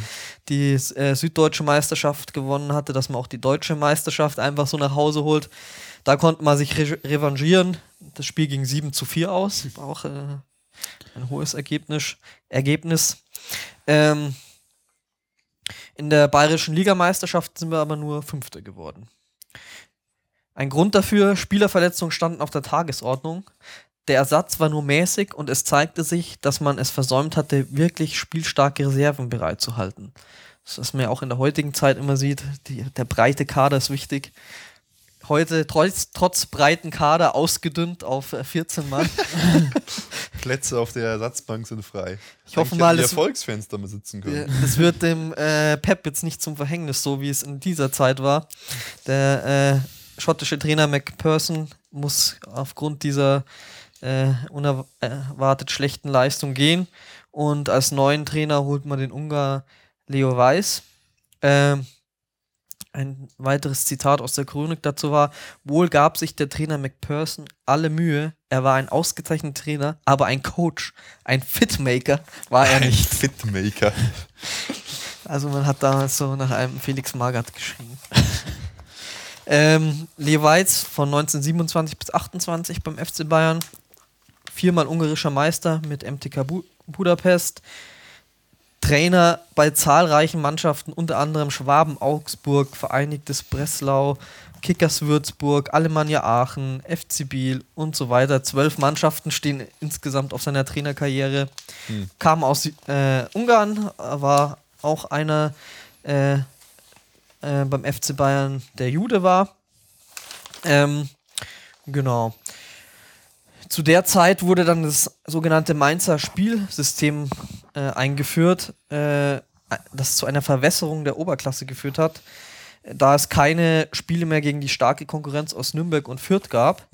Äh, die südbayerische Liga bestand dann aus Bayern 1860, Wacker, DSV, Schwaben Augsburg, Schwaben Ulm und Jan Regensburg. Und wenn man sich so die Statistiken auch immer anschaut, dann gegen Schwaben Ulm und Jan Regensburg, da hatte man auch immer äh, meistens dann diese höchsten Siege mit 10-0 oder sowas, also was auch dafür spricht, eben diese angesprochene Verwässerung. Zu der Zeit gab es bereits 26 Mannschaften beim FC Bayern, 22 Herren äh, als Arbeitsstab in der Jugendabteilung und eine Schülermannschaft wurde eingeführt für alle unter 1,60. Icke Hessler und Konsorten spielen dann einfach in der Schülermannschaft. Mario Götze Egal, ist der alt. 1,60, ja. Mitgliederzahl zu der Zeit schon über 1500, 1529 Mitglieder, 517 daraus sind in der Jugendabteilung. Ähm, der FC Bayern hat auch immer mehr Personalien im, in Verbandsbehörden. Der Hans Zusch als Vorsitzender des Bezirk Bayern im SFV, Eugen Kraus als stellvertretender Vorsitzender im Gau Oberbayern, Staufer und Färber in der Leitung der Schiri-Vereinigung. Ähm, und als Erfolg zu verzeichnen ist, dass der FC Bayern die südbayerische Meisterschaft gewonnen hat. Ähm, eine herausragende Persönlichkeit zu der Zeit ist der Ludwig Goldbrunner. Ähm, gelebt hat der vom 5.3.1908 bis 26.09.1981. Beim FC Bayern von 1927 bis 1943 tätig. Hat in der Zeit sieben deutsche Meisterschaftsendrundenspiele bestritten. Ähm, beschrieben wurde, Zitat, der groß, großgewachsene, athletische und kampfstarke Stopper stieg Ende der 1920er Jahre zum Münchner Fußballidol auf. Er war langjähriger Chef der Bayern-Abwehr, ähm, war 1938 bis 1943 auch äh, Spielertrainer, ähm, hat 1936 bei den Olympischen Spielen teilgenommen, 1938 bei der WM in Frankreich, hat in 1937 in der Westeuropa-Auswahl gespielt. Mhm. Ballon d'Or. Und Sepp Herberger hat einmal über Lutte, wie sein Spitzname war, gesagt, überragend das Kopfballspiel. Mit seiner Abwehr leitet er meist gleich ein Angriffe ein. Also auch was man heute von so starken Innenverteidigern erwartet oder erhofft. Ähm, mit der Begegnung am 20. Oktober 1940 in München gegen Bulgarien verabschiedet sich der Kapitän mit einem 7 zu 3 Erfolg. ähm, und dem 39. Einsatz aus der Nationalmannschaft. Äh, nach, der, nach dem Zweiten Weltkrieg hat er dann noch als Trainer bei 1860 Eieiei. München gearbeitet. Äh, vor, äh, später war er als Aufsichtsbeamter, dann als Kühlhausmeister des Münchner Schlacht- und Viehhofs beschäftigt. Da gibt es auch ein Bild von ihm. Gibt es da einen direkten Zusammenhang zwischen 60 und der späteren Beschäftigung? Wer weiß. Ähm, Aber es ist, es, ist, es ist schon auch vorher ein Farbporträt, also gemalt. Genau, jetzt wollte ich gerade sagen, so, das, gell? das sieht eigentlich sehr ähnlich zu diesem Ja. äh, Porträt, das man vorhin hatte. Und da sieht man eindeutig, dass es gemalt ist. Aber ein sehr markantes äh, Gesicht. Ja, absolut. Und was ist denn das auf dem Trikot? Ist das das Münchner, Münchner Kindle? Kindle. Das ist cool. Ähm, wie, Also erwähnt, roter Kragen, weißes Trikot und dann Münchner Kindle drauf. Wie erwähnte äh, südbayerische Meisterschaft hat man gewonnen. Ähm, 27, 28. Die Bilanz 26, 27 waren 43 Spiele. 28 gewonnen, 5 unentschieden, 9 verloren, 1 abgebrochen. Torbilanz 136 zu 72. Wie angesprochen, höchster Sieg Schwaben-Ulm. 7-0 besiegt. Höchste Niederlage gegen Fürth. 4 zu 0. Mai, Fürth. Lieber Fünfter als Vierter. Und, ja, und äh, in München wurde zu dieser Zeit die erste elektrisch leuchtende Ampel auf der Nordseite des Bahnhofsplatzes installiert. Fortschritt, Gut. Technologie, Fortschritt jetzt, Felix jetzt. Ja, jetzt sind wir im fortschrittlichen 1928 angekommen. Kurt Landauer ist immer noch erster Vorsitzender und in der Saison 27-28 ist der Bayern zum dritten Mal süddeutscher Meister geworden. Ein besonderes Ereignis war am 17. Mai 1928, als West Ham United für ein Freundschaftsspiel in München war und mit 3 zu 2 besiegt worden ist. Und am gleichen Abend war auch die Siegesfeier zur Süddeutschen Meisterschaft im Kolosseum. Und an dem haben dann auch die Profis von West Ham United teilgenommen. Das glaube ich. Das teilgenommen haben, die Engländer. ja, wir haben eben schon viel von Brauereien gehört. Ja, das, das, die Meinung mit Brauereien ging gleich noch weiter.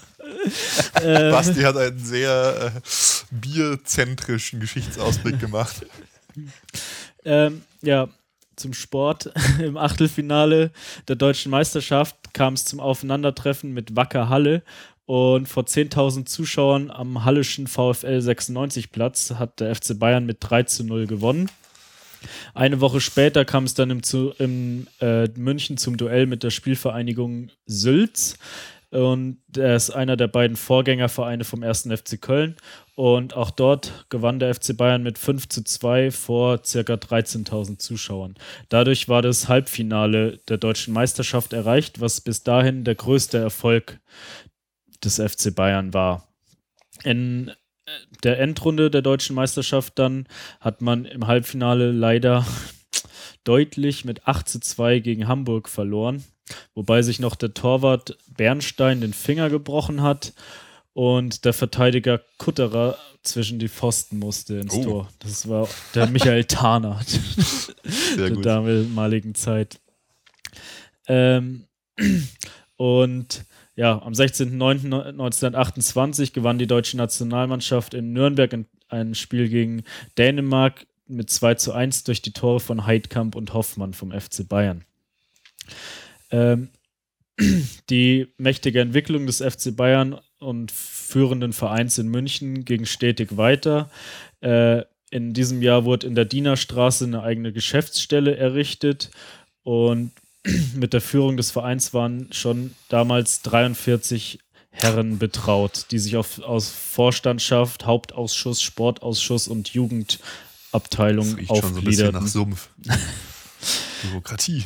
Ähm, ja, in dem, zu dem Zeitpunkt waren es 1608 Mitglieder und davon waren 520 Jugendmitglieder, also die Zahlen gingen stetig nach oben. Ähm, in der Chronik steht auch noch schön, es mag auch interessieren, dass in diesem Jahr ein Betrag von insgesamt 7.949,30 D-Mark allein für die Jugend verausgabt wurde. Ist jetzt schwer einzuordnen mit Inflation, aber hört sich nach viel an. Ja, genau. Sonst wäre es wahrscheinlich nicht erwähnt worden, wenn es wenig gewesen wäre. Betrag von einer Mark allein für die Jugend verausgabt. Äh, Die es sich natürlich wieder als nicht wert erwiesen hat. Ja, geschichtlich, äh, in diesem Jahr wurde die noch bestehende Stahlbetonbrücke, äh, also die Mariannenbrücke, die vorher eine Holzkonstruktion war, wurde jetzt zu einer Stahlbetonbrücke erbaut, die ihren Namen von Maria Anna von Sachsen, die durch Heirat mit Maximilian III. Kurfürstin von Bayern wurde, benannt wurde. Sehr gut, du alter Klugscheißer hier. Ja. Und übrigens wieder höchster Sieg gegen Schwaben-Ulm, 10 zu 0. Schwaben-Ulm. Ja, die Ulmer, ist echt- die Ulmer Spatzen. Okay, kommen wir zum letzten Jahr 1929 in dieser Ausgabe der Erfolgsgeschichte. Erster Vorsitzender, unser guter alter Bekannter, Ikone Kurt Landauer. Und wir erreichen nach 1926 und 1928 zum dritten Mal die Endrunde der deutschen Meisterschaft und wir steigern unseren gesellschaftlichen Stellenwert enorm. Dabei ging es gar nicht so gut los. Erst eine Niederlage und ein Unentschieden. Für die gesamte Presse heißt es, war der FC Bayern bereits erledigt. Doch dann Sieg auf Sieg auf Sieg. Fast in gewohnter Form wurde der südbayerische Ligatitel der Saison 28-29 eingefahren. 22 zu 6 Punkte, ein Torverhältnis von 23 zu 17 Toren sprechen eine deutliche Sprache. In der anschließenden süddeutschen Bayer- bayerischen Meisterschaft, äh, süddeutschen Meisterschaft reicht uns ein 2 zu 1 Auswärtssieg beim VfL Mannheim Neckarau, um die zweitplatzierte Mannschaft hinter dem ersten F um sich als zweitplatzierte Mannschaft hinter dem ersten FCN zur Endrunde der deutschen Meisterschaft zu qualifizieren. Doch auf die eigentlichen Höhepunkte der Saison wurde in der Endrunde zur deutschen Meisterschaft gehofft.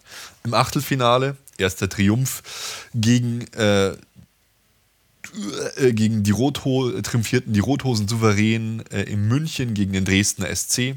Die Tore haben dabei Hans Schmidt II., Pöttiger und Trausenecker gegen die Sachsen erzielt. Der Anhang träumte bereits vom Sieg der Viktoria, doch im Viertelfinale kommt es zur Riesensensation. Wir verlieren gegen Breslau 08 mit 3 zu 4 nach Verlängerung. Den äh, Platz an der Leopoldstraße äh, haben wir aufgegeben und machen unseren Trainingsbetrieb im Dante-Stadion. Heute sind da die Munich Cowboys zu Gast, Amateurfußball, FC Bayern Damen spielt da. Basti, warst du da auch dabei im Dante-Stadion, äh, als wir damals Luca Toni und Ribery im allerersten Spiel für den FC Bayern gesehen haben? Falls du dich erinnerst, Saugut. Das war saugut. hab, wollte ich erst nicht kommen, weil ich Angst hatte, es wird schlechtes Wetter. Ganz, ganz, ganz äh, Und lame. du hattest keinen Schirm, oder? Nachdem dann aber sich doch aus angedeutet hat, dass das Wetter sehr gut wird und was es dann auch war, Das ist gut, du, du, du ich- trägst den Titel Erfolgsfan zurecht. habe ich mich doch noch drauf darin äh, aufgemacht und wurde natürlich äh, von meinen Freunden aufgezogen dafür. Aber das war absolut legendär. Da hat man damals schon gesehen, ey, egal wer, aber Ribery, das wird mal eine Granate. Ähm, den, der Reichsadlerplatz wurde in die Pacht des Clubs aufgenommen und wir haben unsere Trainingsgelände an der Ungerer Straße noch mehr ausgebaut. Bei dem Ligaspiel um die süddeutsche Meisterschaft wurde beim Spitzenspiel gegen den Club mit 32.211 Zuschauern im städtischen Stadion an der Grünwalder Straße ein neuer Zuschauerrekord aufgestellt. Das hat zu sehr guten Finanzen geführt. Es gab dann auch ein Privatspiel. Haben wir schon mal gerätselt, wie das dann aussieht gegen Frankfurt. Der SV wurde mit 0 zu 7 äh, verloren, ist im 0 zu 7 verloren gegangen. Aber dann zum 50-jährigen Jubiläum von den Grasshoppers Zürich, Basti hat schon mal gesagt, gewinnen wir mit 4 zu 2. Und äh, die Kombination verstehe ich nicht ganz. Bayern 1860 gegen Club und Fürth 1 zu 1.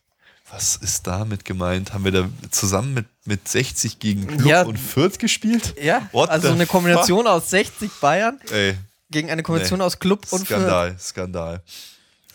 Da wurden wir halt noch gewinnen Brücken die süddeutsche geschlagen. Meisterschaft und die einzige Niederlage setzt uns hier Felix, seine Mannschaft, Jan Regensburg zu. Unglaublich, aber dann schon 1522 Mitglieder, 450 Jugendliche, aber wirtschaftliche Depression, es folgt ein Rückgang der Mitgliederzahlen. Bundestagung des DFB in Breslau, die Hoffnung der Aufhebung der Sperrungen von Profimannschaften erfüllt sich leider nicht. Es gab dann allerdings eine Weihnachtsfeier im Unionsaal mit einem kü- hochkünstlerisch gehaltenes Weihnachtsspiel, geschrieben unterm Lichterbaum, das mit aktuellen Witzen über unsere Ligaspieler stark gewürzt war, wozu noch der Nicolo unserer ersten das Sündenregister vorhielt. Wieder von Franz Seitz. Sehr geil, der Nicolo. Und geschichtlich, ja, wir haben es schon gesagt, sehr bierzentrisch. Die Löwenbräu AG kann als erste Münchner Brauerei die eine Million Hektoliter Grenze durchbrechen. Und weniger schön, 1. Dezember 1929 vor der Gemeindewahl zieht ein Propagandaumzug mit 2000 SA-Männern fünf Stunden lang durch Münchenstraßen, um sich den Münchner Wählern als dynamische und entschlossene Partei darzustellen. Doch das unsichere Terrain des roten Giesing meiden sie wie der Teufel das Weihwasser. Giesing damals wohl sehr kommunistisch geprägt. Ja, lang hat es gedauert, über eine Stunde, aber wir haben die Erfolgsgeschichte 1920 bis 1930 durch. Unglaublich. Wieder ein, be ein bewegtes Jahrzehnt Bayern-Geschichte mit vielen spannenden, interessanten Charakteren. Sehr, sehr schön. Geschichten, ja. Wahnsinn. Die Erfolgsgeschichte. FC Bayern München schreibt sich weiter. Ja, ich jetzt eigentlich schon so weit, dass wir ins Bett gehen, aber es ist ja noch einiges passiert. Wir haben uns ja ähm, vor zwei Wochen zuletzt ja gehört. Es ist so viel Zeit vergangen. Ne? Ja, wir müssen uns hier mal wieder an unserer Aufnahmedisziplin arbeiten. Ja, es waren Und drei äh, Spiele. Genau, und äh, über, als allererstes wollen wir sp- sprechen über das Spiel Dortmund gegen FC Bayern. Wir haben uns ja ein bisschen, ich will jetzt nicht sagen, aus dem Fenster gelehnt, aber wir haben äh, gesagt, dass Dortmund, äh, zumindest ich habe das getippt, ich glaube ihr aber auch, Ja, dass alle. Dortmund gewinnen Wir haben wird. alle auf Niederlage getippt. Wir haben auch getippt, dass es gegen Leverkusen schwer wird. Wir haben auch schon Kritik bekommen dafür, dass wir alle auf Niederlage getippt Mein Gott, ja, wir sind Erfolgsfans. Beim, im ja, das, kleinsten das wurde ja auch Ja. vorgeworfen. Ja, wir sollen gefälligst auf Sieg tippen, wir sind Erfolgsfans. Ja, das- beim kleinsten Anzeichen der Schwäche sofort Fähnlein im Wind. Nee, also äh, natürlich haben wir jetzt äh, die beiden Spiele gewonnen, muss man ja sagen. Aber äh, leicht war das nicht. Wollen wir mal erstmal auf das Spiel Dortmund äh, gegen Bayern eingehen. Es gibt nur noch Weißbier. Ganz. Basti trinkt jetzt ein Weißbier aus der Flasche oder was? Nein, er hat ja als einziger ein Glas. Er hat, er hat ein Glas, ein Krug. Jetzt riecht er noch dran. Es ist ja ungeahnt. Auf jeden Fall ähm, haben wir alle falsch getippt und man muss sagen, Pep Guardiola. Ja, das Dortmund-Spiel, Pep Guardiola hat meiner Meinung nach das einzig Richtige gemacht und hat, wie gesagt, wir haben es schon gesagt, den Bus geparkt und wir haben mal ganz, ganz, ganz anders und ganz, ganz defensiv gespielt. Felix, möchtest, möchtest du als alter Taktikfuchs vielleicht mal einleiten in das Spiel? Ja, ähm, es war ja, also die Aufstellung war ja mal wieder überraschend. Ähm, wir haben eigentlich mit, ja, je nachdem, wie man es sieht, im 3-5-2 oder im 5-3-2-System gespielt. Mit drei echten Innenverteidigern, Dante, Boateng und Benatia hinten drin. Rechts Rafinha, links Bernat. Im zentralen Mittelfeld mit Alonso, Schweinsteiger und Lahm auch eine recht defensive Variante. Und dann mit zwei mehr oder weniger zentralen Stürmern äh, Müller und Lewandowski vorne drin gespielt. Obwohl so viel Verletzte waren, saß Götze nur auf der Bank. Aber war eigentlich die Spiele gegen Dortmund, hat er bis jetzt immer auf der Bank gesessen, oder? Bei, bei äh, Ja. seit Pep. Meistens wurde dann eingewechselt, durfte sich nur im Spielertunnel Ja, warm eben, machen. das war mir auch in Erinnerung. Deswegen hat er eigentlich nie von Anfang an gespielt. Überraschenderweise hat er sich trotzdem getraut, vor der Dortmund-Kurve anzufangen, sich warm zu machen. Ja, muss er ja. Getraut. Also wenn er sich draußen warm macht, muss er sich da hinterm Tor ich seiner glaub- Mannschaft warm machen. Ja, ich glaube, man hat's, äh, das war ja direkt nach der Halbzeit, wo auch Neuer mit Bananen beworfen Ja, ja. wurde. Oder. Ich glaube, die wurden. Dortmunder Assis, ey. Ja, ich glaube, die wurden dann wieder da weggeholt und haben sich dann irgendwie Ja, an der. Seite warm gemacht. Hätte man gar nicht hingehen brauchen. Naja, auf jeden Fall, äh, ja, Stimmt auch, ja. ähm, sehr defensive Aufstellung. Naja, es war, ging auch eigentlich nicht anders, weil äh, ja, es war fast das letzte Aufgebot. Götze wäre noch mehr oder weniger der einzige Offensivspieler gewesen, den man hätte bringen können. Ja, es war Lahms erstes Spiel wieder in der Startelf. Mhm. Und ja, später hat dann noch Thiago sein Comeback gefeiert. Oh, sehr geil. Ja, allgemein war das Spiel natürlich ja relativ defensiv, also für Bayern-Verhältnisse natürlich sehr defensiv geführt. Ähm, Lewandowski wurde öfters mit langen Bällen gefüttert und da hat er mir echt super gefallen, wie er die Ja. festgemacht hat. Es ist halt ein ganz anderes Spiel, als wir normal machen, aber ähm, das hat er schon gut gemacht. Wenn wir den nicht gehabt hätten, dann äh, Der, hat saugut gespielt. ja. Das, aber das, das ist auch, äh, wir haben, wir haben ja natürlich auch gleich von unseren Hörern dann äh, hier wieder eine, eine Nachricht bekommen. Der Tore André Floh schreibt, werden die Erfolgsfans äh, die Leistung von Lewandowski, Lebu zu, zu würdigen wissen oder ist er immer noch nicht angekommen?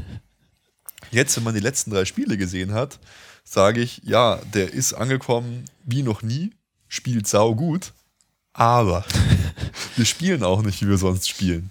Die letzten Spiele haben wir einfach wesentlich defensiver, wesentlich mehr auf Konter, komplett anders gespielt. Und da sieht man einfach, finde ich jetzt noch, also jetzt im Spiel gegen Frankfurt war es nicht ganz so, aber zumindest im Spiel gegen Dortmund und gegen Leverkusen, das kann er. Das hat er gespielt. Das ist das typische Dortmund, das typische Dortmunder Spiel gewesen. Er kommt mit Tempo aus dem Mittelfeld. Der hat, hat er teilweise bei Dortmund gegen drei, vier Manns aufgenommen, sich durchgedribbelt, saugut gespielt. Hat es in den letzten acht Bundesligaspielen äh, jedes Spiel ein Tor gemacht, glaube ich. Also sehr, sehr gut. Gefällt mir jetzt gut. Finde ich eh geil, ähm, dass er jetzt, wo es wichtig wird für uns, einfach so kommt. Also, ja, genau, ja. jetzt im Moment ist das sau wichtig, wo Voll. man halt auch nicht über Außen wirklich spielen kann, weil Ja. die Außenstürmer fehlen, ist äh, einfach mega wichtig und jetzt trifft er auch in den wichtigen Spielen, wie wir es Ja. gehofft haben. Und wie, also gute, geile Tore. Auch das Ja. Kopfballtor jetzt in, in Dortmund war einfach nicht leicht zu nehmen. Fand ich genial. Ähm, ja, aber man muss auch sagen, eigentlich das, was er in Dortmund auch so gut gemacht hat, haben wir eigentlich nie kritisiert. Also, das ist ja auch eher was sogar oft äh, von uns dann negativ ausgelegt wurde. Dieses starke, sich gegen drei durchsetzen und den Ball halten. Er hat es halt da in Situationen gemacht, wo eh nichts anderes übrig blieb. Irgendwo an der Mittellinie, wie der Felix gesagt hat, nach langen Bällen. Da hat es super gepasst und sah super gut aus. Nur, wenn er das halt irgendwo vorne im Strafraum macht, wo man eher denkt, ja, mach so, wie er es gegen Frankfurt gemacht hat. Wenn er da dann wieder den Ball hält, da sagt man, haben wir dann auch immer gesagt, ja, da hat man nicht gesagt, boah, stark gegen drei den Ball gehalten und dann weitergepasst, sondern hat man gesagt, oh, wieso hält der jetzt den Ball und zieht nicht einfach ab. Und man hat auch wieder gesehen, das ist ja, mein, man kann, das kann man natürlich so sehen, wie es die meisten sagen, dass man ihm das eigentlich nicht als Kritik vorhalten kann, weil er halt auch so eingesetzt wird.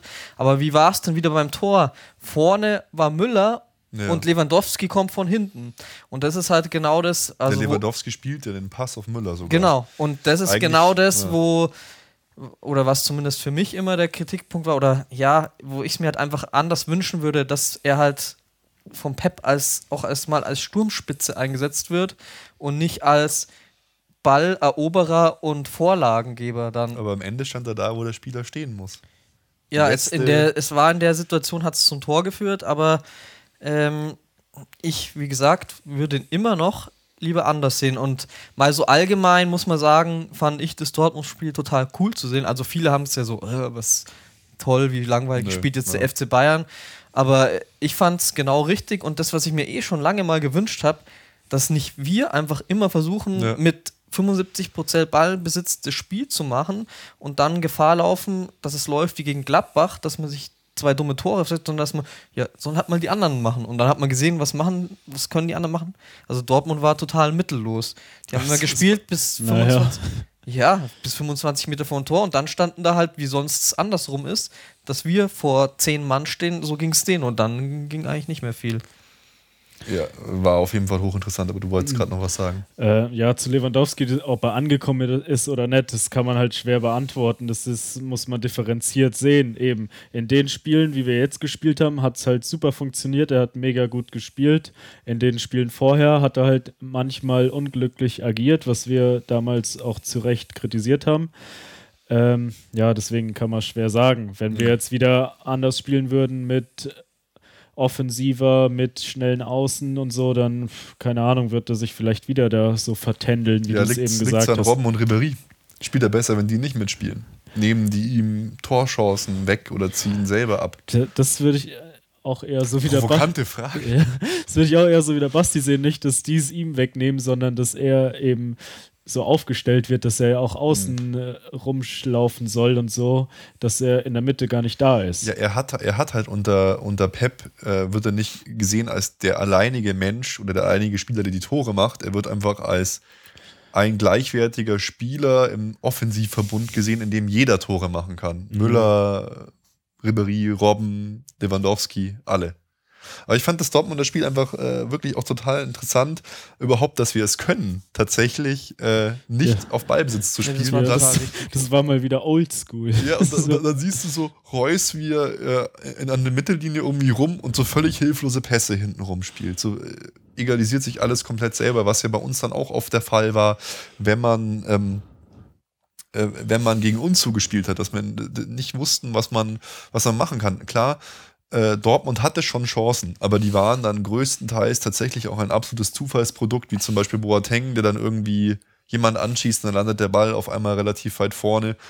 Größte Chance wohl ähm, der Freistoß von Reus. Ja, aber Ist halt auch Standard. nicht aus dem Muss- Spiel heraus muss, Man entstanden. muss auch sagen, dass Neuer wieder mal Unglaublich. sehr gut gehalten Aber das hat. ist so geil. Das, das Video muss ich euch mal äh, zeigen oder posten.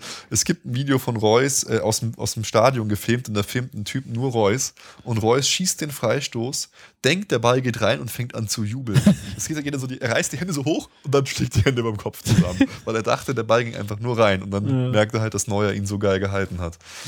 Am Ja, Ende war dann noch ein bisschen Action, äh, war einfach spannendes, geiles Spiel. ja, aber total eben, dass man auch so defensiv spielen kann und Hochinteressant. das auch über, über die Zeit bringt, in Anführungszeichen. Ähm, das fand ich auch cool. Ja, das, das war- ist, das war so richtig oldschool vor der ganzen sehen. Ballbesitz. Ja, und ich finde, man hatte jetzt immer so, oder mir ging es zumindest so, ein bisschen Ängste nach dem, was gegen Wolfsburg passiert ist und gegen Gladbach, dass man irgendwie nicht anders kann oder dass der Pep da nichts anders macht. Und jetzt hat man gesehen, dass es, dass da doch die Mittel da sind. Ja, das ist, man muss einfach sagen, auch in diesem Fall, ich, ich denke, Klopp wird das unfassbar aufgeregt haben, weil es sieht, er hat ihn wieder ausgecoacht, Pep. Er hat Klopp einfach wieder massiv in die, die Schranken aufgezeigt. Ja, das Schranken war ja gewiesen. eigentlich ähnlich ich wie, krass, im, wie im krass. Pokalfinale. Das war ja. Ja. wo er Pep das erste Mal die Aufstellung gegen Dortmund gespielt hat, letztes Jahr, wo es so gut funktioniert hat.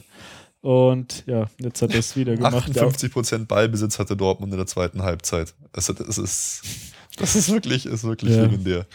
Ja, und äh, sonst, was Felix hat ja angesprochen, Lahm, finde ich, hat halt nicht, also man hat gemerkt, dass er noch nicht Hm. drin ist. Es war Ja. kein starkes In dem Oh, Spiel. ja. Und Götze hat man auch nicht so gesehen und wer halt total sofort positiv aufgefallen ist, war halt einfach Thiago. Das ist auch in den letzten Spielen, das ist so krass. Der Mann, wir brauchen noch mehr solche Transfers. Ja, Thiago oder nichts. Es gibt ja nicht so viele ja, Thiagos. ja, ich aber glaub, das ist Wahnsinn. könnte also- Pep, würde er sich Thiago halt- einfach zehnmal klonen und Ja, ist halt alles äh, eine Nummer leichtfüßiger. Schaut Ja, alles viel einfacher es aus. kommt, auch, es kommt nicht alles an, aber was der wieder da abzieht, auch teilweise defensiv, fand ich einfach herausragend. Ja, ich finde, es ist einfach in der Offensive genau das, was Ja. uns gefehlt hat. Diese kreativen Sachen und er kann halt sowas machen. Ja, ist vom Format das, was uns sonst auch Ribéry oder Robben oder so waren, so Leute, die halt einfach Mhm. so den Unterschied dann machen und da Wirbel reinbringen nach vorne. Es hagelt übrigens gerade die ganze Zeit äh, Kommentare auf allen, auf allen Netzwerken.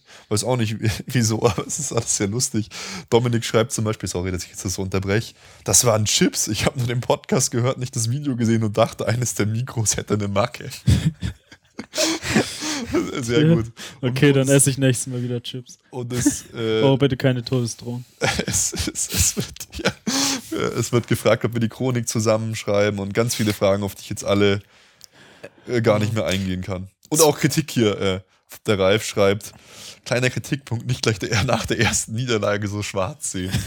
Da hat er recht, wir sind halt Realisten. Ja, Und es, es, war, es, war, es war knapp.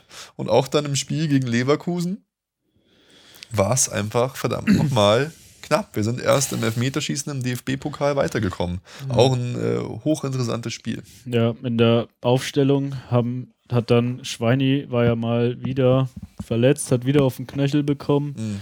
Äh, noch dazu dann erkältet und ist ja jetzt auch nicht mit nach Porto gereist wegen. Ja, aber wirklich nur wegen Erkältung anscheinend. Ja, also Virusgrippe, mehr als Erkältung. Äh, ja, aber es ist ja jetzt auch schon länger, also ich, das fürs Rückspiel wird er, denke ich, wieder Ja. fit werden. Hoffe ich auch. Äh, ja, eben für ihn stand Götze in der Startelf, deswegen war es wieder etwas offen, äh, ja, offensiver. Ähm, nach, wann war es? Halben Stunde musste dann leider der nächste verletzt raus. Benatia. Mehdi Benatia.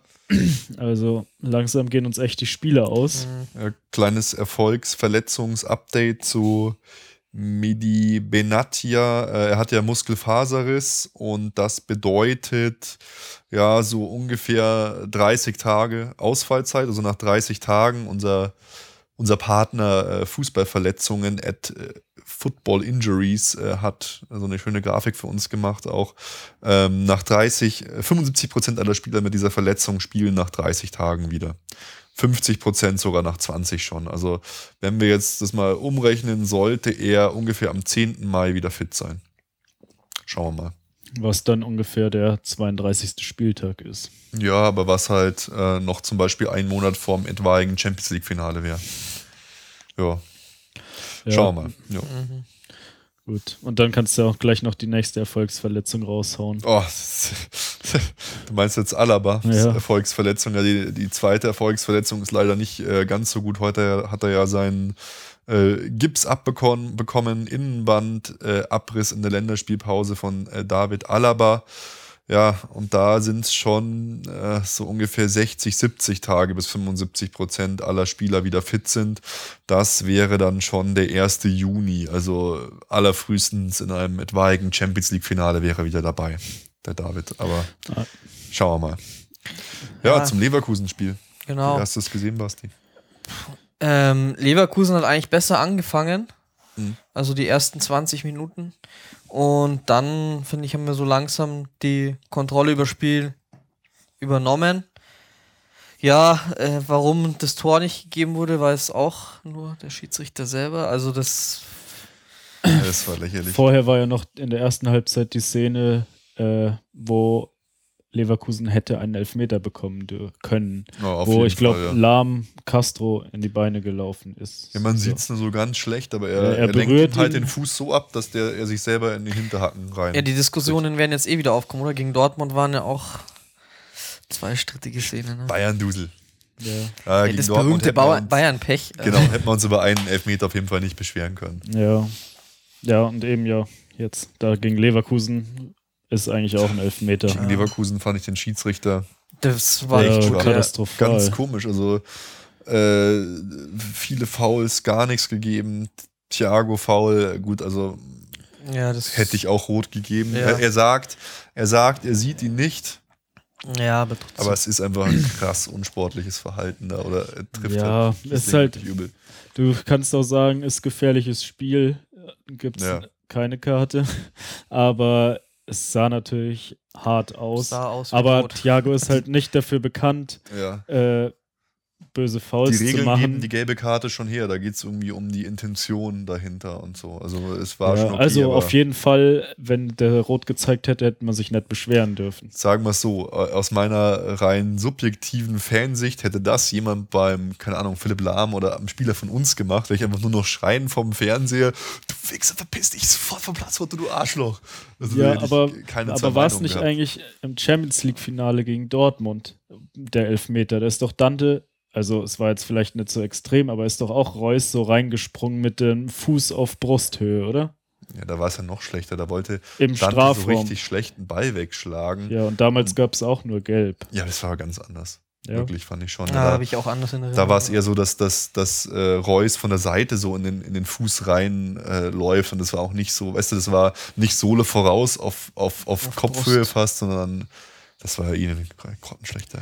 Ja gut, Ding auf auch. jeden Fall sind wir uns Komische einig, über sein, ja. Rot hätte man sich nicht beschweren Nee. können. Ja. Wir haben eher Glück gehabt. aber allgemein eben auch diese schlechten Schied oder Ja. seltsamen Schiedsrichterentscheidungen, auch vorher gelbe Karten komisch gezogen und so weiter. Naja, und dann kam es, wie ich gesagt habe. Elfmeterschießen und wir haben gewonnen. Oh, das war The Prophet. War, ja, Nur gut. hatte ich leider 2-2 äh, gesagt, dass, Ja. wir, äh, dass es äh, vorher ausgeht. Aber irgendwie aus im Spiel selber war ja auch nicht. Ja, so mega viele hochkarätige Chancen gab es ja auch Nee. irgendwie nicht. Ich finde, wir haben auch recht platt gewirkt am Ende dann so. oh ja, in der, in der Verlängerung war es richtig krass. War, also, da war hatten wir schon Lever- manchmal Sorgen, am Drücker. Wenn dieser Julian Brandt da ein bisschen besser Ja, am Abschluss alleine wäre. hätte der Ja. Spiel entscheiden können. Also der hat schon ein paar Schüsse gehabt. Aber man muss sagen, ich finde es halt geil, wir haben uns in dieser schwierigen Phase, die wir auch relativ negativ beurteilt haben, haben wir uns durchgebissen. Äh, nicht nur, wenn man jetzt alle Spiele ähm, betrachtet, haben wir alle Spiele gewonnen. Wir haben auch kein einziges Tor kassiert und das finde ich auch bemerkenswert. Das passt so ein bisschen, ja, Pep parkt den Bus. Er hat gesehen, wir müssen jetzt sichern. Wir dürfen jetzt keine Tore kassieren, das haben wir dann auch nicht gemacht. Wir haben gegen Leverkusen, Dortmund und Frankfurt kein Tor kassiert. Ja. Das finde ich einfach, muss man herausstellen. wobei. Frankfurt, also das war ja auch. Ja, lass uns erstmal noch äh, kurz äh, Leverkusen fertig machen. Da, dann, da musst du von deinem Stadionbesuch erzählen. Und ja, Elfmeterschießen hat uns gut, Neuer halt Neuer hat den gell? ersten halt gehalten und sonst waren alle drin. Ja, Mhm. wobei die von, von Leverkusen eigentlich alle saugeil geschossen waren. Auch der äh, von, äh, von Drimmitsch. Und unsere eigentlich eher wieder so typische flach, ich gucke den Torwart aus, äh, komischen Elfmeter waren. Ja, am zweiten war Leno ja auch dran. Ja, oh, aber äh, wir haben es geschafft. war eine Zitterpartie. Von Thiago auch der letzte, das war auch eigentlich, also. Ja, das, den schieße ich besser. Also das ist wirklich. Ja, das wollen wir mal testen im Sommer. Ja, okay. Das Machen wir- Ruhm macht Tor des live, Monats. machen wir live Elfmeterschießen. Okay, ey, ich habe, ja, gut. Dann holst du Manuel Neuer her, dann trete ich an gegen Manuel Neuer Ja. mit Elfmeterschießen. Kein Problem. Ja, sehr gut. Vielleicht sitzt Nano Manuel Neuer auch gerade hier. Vielleicht bist du gar nicht. Felix, sondern Manuel Neuer. Und das ist gar nicht das Erfolgsfanstadion, sondern Manuel Neuers. Wohnzimmer. vielleicht bist du gar nicht Manuel Neuer, sondern meine Freundin. Nein, bitte nicht.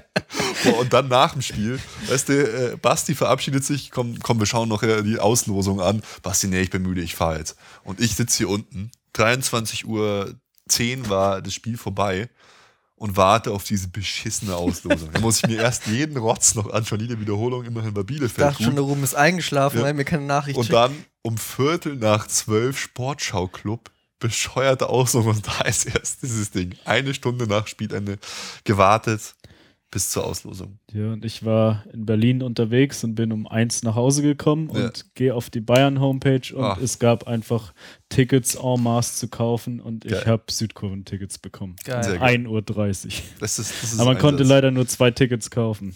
Oh Mann, sehr geil. Äh, ja, wir sind weitergekommen im Spiel gegen BVB. Zu Hause. Jetzt können wir äh, der üblen Saison vom BVB endgültig in den Sargnagel reinhämmern. Ja, vorher habe ich ja gesagt, äh, ich, BVB könnte noch mal rankommen, wenn sie das Spiel gewinnen. Ja, Jetzt schaut es halt leider schlecht aus und jetzt spielen sie auch noch im DFB-Pokal gegen uns. Also könnten wir ihnen echt die Saison komplett vermiesen, indem sie es nicht mal schaffen, in Pokalsieger zu werden und somit die in die Frage. Europa League zu kommen. will ich das wirklich? Weil eigentlich braucht Dortmund das Geld. Aber Ja, wir können aber keine also- Almosen verteilen. Auch, Sorry. auch wenn man wieder das letzte Spiel von Dortmund anschaut, also Oh. Entschuldigung, aber so wird es auch nichts. Aber ich glaube auch, wenn sie in die Europa League kommen, werden Spieler gehen. Ja, du, Hummels, ich, ich, Gündogan. ja Gündogan, Gündogan ist die lächerlichste Pfeife überhaupt. Der bringt überhaupt keine Leistung, ist dauernd verletzt und jetzt dann geh, geh, äh, geh zu Manchester United. Glaubst du nicht, dass der, der Typ bei Manchester sich durchsetzt? Der wird wie Kagawa dann äh, Free Gündo und dann äh, kommt er wieder zurück und liefert da auch nichts ab. Ey, komm, wirklich BVB ist. Ja, bei Louis weiß man nie. Louis, Louis, Louis. Der ist jetzt hier wieder gestern City Ja. abgezockt, jetzt sind sie Zweiter. Das war auch so geil. Nach dem Spiel äh, haben sie ihn dann gefragt, weil äh, sie wohl wussten, dass der Friseur seiner Frau Manchester City-Fan ist. Und dann das labert er halt im Interview direkt, Dawn hieß der wohl, direkt den Friseur seiner Frau an. "Uh, Sorry, Dawn, it's football win. So, ich hab so, oh Gott, dieser Typ, wenn ich, wenn ich wieder gesehen habe mit seinem Legend. Stift in der Hand, diese, diese Siegerfaust mit Stift in der Hand. Eine Hand die Mappe. Ja, genau. Legend. Der war einfach, der ja, Louis war geil. Ich meine, äh, Ribéry hat jetzt zwar gesagt, menschlich eine Katastrophe, aber Louis Das war einfach, Nicht nur Ribéry. Ey, der, war, der war wirklich in der Retroperspektive so bedeutend für unseren Verein. Und er hat seine Hose runtergelassen in der Kabine. Ja, ja, genau. Die wichtigen Sachen. Wollt ihr sehen, wer dicke Eier hat? Hier, das sind dicke Eier. Will, irgendwann will ich das auch mal machen, wenn ich so richtige Hängeeier habe, die so richtig weit runterhängen wie Louis mit 60 Jahren. Hoffentlich sitzen wir da nicht mehr hier. Doch, das das wird dann. live. W- Warte mal, wie viele Jahre brauche ich noch? Ja, so in 30 Jahren, wenn es unseren Podcast dann noch gibt. Wahrscheinlich gibt es da schon äh, VR-Brillen, hat jeder auf und was weiß ich. Dann hänge ich Deine meine Eier, Eier, in Studio. 3D. Jawohl. Also, 360 Grad wenn wir heute keine schlechte Kritik kriegen, Und weiß ich auch nicht. 20k. Hier, die armen Leute bei YouTube, die, ja, die schalten noch nicht aus auf jeden Fall. Äh, ja, stimmt, 20k wäre schon geil. Ähm, ja, und dann, äh, Basti war beim Spiel Bayern gegen Frankfurt auch im Stadion, fand ich irgendwie, Basti, äh, du musst dann mehr dazu erzählen. Ich fand es ein geiles Spiel, weil wir einfach mit Götze, Thiago, Lewandowski, Müller teilweise richtig gezaubert haben, fand ich. Also das, das- fand ich einfach geil. Man sieht es ja, muss man sagen, am Fernseher immer besser als im Stadion sowas, aber ich fand Frankfurt einfach so schwach. Ich weiß nicht, was denen ihr Plan war, aber die sind nicht richtig draufgegangen auf den Mann. Ey, teilweise war das wie, ich habe mich da zurückerinnert, gefühlt auch an das Moskau-Spiel. Abstoß ins Aus. Mhm. Ball bekommen, Pass, Ballverlust. Also das. Ich meine, es war so, äh, wir haben attraktiven Fußball gespielt, dann pff, die Tore, das Lewandowski-Tor, also Abseits, war ja anscheinend abseits oder ich habe es nur in der. Ja, minimal. Ich weiß nicht, im Stadion ist auf einfach nur ein geiles Tor. Müller auch wieder so ein Klassiker geliefert, irgendwie äh, aus dem spitzesten Winkel, aus der Drehung raus. Super geil. Das hat mich voll also erinnert an das Tor in Hamburg damals. Das hat er auch aus so einem Spitzenwinkel Ja. so ein Ding gemacht. von dem her war es natürlich attraktiv. Wir haben einfach aufgezockt, äh, wie du Mhm. gesagt hast. Götze hat auch wieder ein gutes Spiel gemacht. Ja, aber Ab- das, das könnte so die Lösung sein jetzt für die kommenden Spiele, dass jetzt, jetzt Götze, Thiago und Lewandowski da was Aber rausreißen jetzt kommt natürlich zusammen. wieder so diese Erfolgsfans hier auf. Eben bei so einem schwachen Gegner, da kannst du es halt auch machen. So, also so hatte ich das, war Aber mein. wir waren in einer schwierigen Phase, Basti. Ja, aber muss man sagen. Also ehrlich, wir finden uns jetzt gerade so ein bisschen neu, habe ich das Gefühl. Also ich, war, ich fand es geil. Klar, Frankfurt, schlecht. Hat mich auch gewundert, Thomas Schaaf, ein Trainer mit unglaublicher Expertise, aber kaum ist Erik Meyer weg. Äh, Erik Meyer. Äh, Alex. Alex Meyer. Geht da nichts mehr zusammen. Ja, also das, ich weiß Fällt nicht, was der Plan aus. war. Also ich fand, die sind viel zu harmlos, sind gar nicht richtig draufgegangen. Hm. Keine Ahnung, also das war wirklich nix. Kein Matchplan in der Hinterhand gehabt. Ähm, nee. Wo zum Beispiel wo Köln oder so, die ja auch keine, kein starkes Team sind, wo man auch nicht viel erwartet, aber immer noch irgendwie doch mal es geschafft haben, ein oder zwei Konter zu setzen, das gab es ja bei Frankfurt gar nicht. Also Mhm. hat- hatten die eine Torchance? Ja, äh, nicht, nicht. nicht wirklich. Nicht wirklich. Ja, ich meine, wir haben ja wirklich auch dann, keine Ahnung, Reiner spielen lassen und er tatsächlich. Weiser. Ja. Der auch, ja, dann immerhin auch das Tor von Müller vorbereitet hat, relativ gut und so. Rode hat auch ein, zwei schöne Szenen gehabt. Das ist ja, Ja, wichtig für mich zu erwähnen. Bloß weil er so heißt wie du, Basti. Schlimm. Rode, Ja, und auf Rode der Ersatzbank waren tatsächlich Plätze frei. Ja. Das, das, Das ist, ist eigentlich ein Novum. Gab's es, wann gab es es zuletzt? Ich kann mich nicht Keine erinnern. Ähm, Ja, Ruben, kannst du mir das Oh, sagen? oh Choreo gab's ja. Ähm, an, an wen war die gerichtet? Also das war in Spanisch oder was sie da auch als Banner aufgezogen hatten? Choreo gehabt? Ja, also was heißt Groß? Choreo? Sie hatten nein, Oder Spruchband? Spruchband und äh, rot rot-blau, also die unteren Ränge von der Südkurve und so ein so ein Label, weiß ich nicht, äh, war halt auch nach oben gehalten in der Mitte. Also schon kleine Choreo Uh. Ich muss sozusagen. sagen, Mit ähm, Spruchband. ich hab, Und äh, ich konnte es leider, war gesehen. meine, meine Sprachkenntnisse nicht ausreichend, das zu übersetzen, äh, was sie da hochgehalten hatten. Und ich konnte es mir deswegen nicht, wusste ich nicht genau, ähm, um was es da ging. Das war auf jeden Fall äh, cool, weil wenn man im Stadion ist, ist sowas immer toll. cool, ich weiß ja nicht, was drauf stand. so, egal. Basti, hau ab aus dem Stadion oder so. ja, ja Äh, so, nee. so wichtig bin ich jetzt, jetzt doch noch nicht. Äh, Ähm, ich, ich weiß es nicht genau. Ich tippe, das ist, war wieder so eine Ultra-Fan-Freundschaft, aber ich, ich, Mhm. ich werde gleich mal gleich mal nochmal. das war auf jeden Fall bemerkenswert. Steht noch nichts. Ja, Mai, Ah, Frank. ja, ja, doch, doch, doch, doch, doch, das habe ich gehört. Das war, das war Freundschaft von der Schickeria mit den Ultras vom Viertligisten. Äh, warte, ah, Google, Google, Google, Google, Google. Wie heißen die? Samba de Tesse Calcio. Die Brigada Rosso Blu Citanova bildet, bildet die Gruppierung dessen Anhä- Anhängerschaft. Und, genau. Und wieso haben die das in dem Spiel war? Da, äh, Die zehn Jahre äh, Ah Freundschaft. okay. Genau. Ah ja, krass. Zehn Jahre Samp und München und kein Ende in Sicht. ja, Ja. So. Aber habe ich im, im Fernsehen nicht gesehen tatsächlich. ja, war auf jeden Fall cool. Und Ist ja krass Viertligisten. Das ist, das ist sehr gut. ähm, allgemein auch. Das ist sorry, super die. TZ wieder. Was auf den ersten Blick vielleicht wie eine Bestellung beim Lieblingsitaliener klingt, hat für die Fans eine tiefere Bedeutung. oh Mann.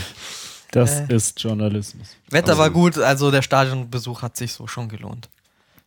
Ja. Und äh, ich hatte auch eigentlich so, Frankfurter Fans sind ja eigentlich so äh, nicht gerade als die harmlosesten ja. bekannt. Gab auch nur Lei äh, Leitbier, weil es als Risikospiel Achso, eingestuft deswegen. worden Ich habe mich schon gefragt, Genau. wieso, Warum wieso du nicht leicht- voll wurdest. Ein Bier nach dem anderen, oder Basti so, oh, ich Äh, vertrage ja. jetzt so viel. Endlich. Thomas, 115 Jahre. Oh, danke, Basti. Ähm, ja, nee, von dem her äh, war es auf jeden Fall trotzdem, ja, wie immer, Stadionbesuch.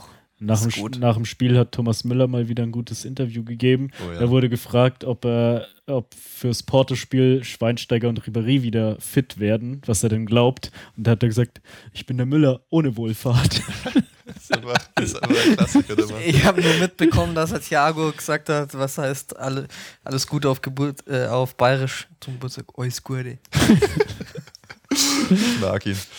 Leute, wir sind fast schon bei zwei Stunden. Ich würde sagen, äh, alle News beiseite gewischt, oder? Wieder Lass- mal. Wieder mal, genau. Also diese Erfolgsgeschichte, Erfolgsgeschichte. macht uns einfach fertig. Aber, Basti, in zwei Tagen Oh, fliegen wir geil. Ich bin äh, nach voller- Porto. Mit, Voller Aufregung und Vorfreude. mit dem Club Nummer 12 und 330 anderen Bayern-Fans äh, im Flieger. Äh, fliegen der Basti und ich äh, nach Porto, Portugal. Ole. Ich werde mein Portugal-Trikot einpacken, von der Nationalmannschaft natürlich. Warum Und- hast du sowas? Ja, Weil- warum habe ich sowas? WM immer- 2006 war ich im Spiel Portugal-Halbfinale in München gegen Frankreich. Damals äh, verloren gegangen, leider durch einen Elfmeter von Zidane. Aber sehr geil. Und da war ich im äh, Portugal-Fanblock und habe mir die gesamte Nationalmannschaft, die zugegebene äh, Nationalmannschaft, Nationalhymne auswendig gelernt, die sehr martialisch ist. So zu den Waffen. As armas, as armas. Lieber auch. Obwohl, es hat wieder jemand, jemand mehr eingeschaltet hier. ähm, ja, genau. Also sehr, sehr, sehr lustig. Wir freuen uns schon unglaublich drauf. Wir werden auch eine kleine Auswärtsfolge machen, Basti und ich. Und ja, wie seht ihr das Spiel? Äh, Felix, fang du doch mal an. Porto gegen Bayern am Mittwoch, das Hinspiel im Champions League Viertelfinale. Ähm, ja, also wir haben es ja schon gesagt, oder es weiß ja auch wahrscheinlich jeder, wir haben fast keine Spieler mehr. Wir werden hoffentlich noch elf auf den Platz kriegen, aber ich denke, dass wir halt ähnlich spielen wie gegen Dortmund und gegen Leverkusen, relativ defensiv. Ähm, bei Porto fehlt jetzt auch in beiden Spielen Theo, so Außenstürmer vom, der von Barcelona kam aus der Jugend. Das ist ein wichtiger Mann und was weiß ich, wie viele Tore der schon diese Saison geschossen Was hat. ist denn mit Jackson Martinez eigentlich? Der war jetzt auch ein Jahr, äh, einen Monat verletzt. Gell? Spielt ich, der? Ich glaube, der kann spielen, aber sicher bin ich mir jetzt nicht. Okay. Äh, auf jeden Fall denke ich, ja, wir werden ähnlich spielen wie die letzten Spiele. Es wird knapp, aber ich hoffe natürlich, also wir brauchen natürlich auf jeden Fall ein Auswärtstor. Ähm, so ein 1-0 Auswärtssieg wäre schon was Feines.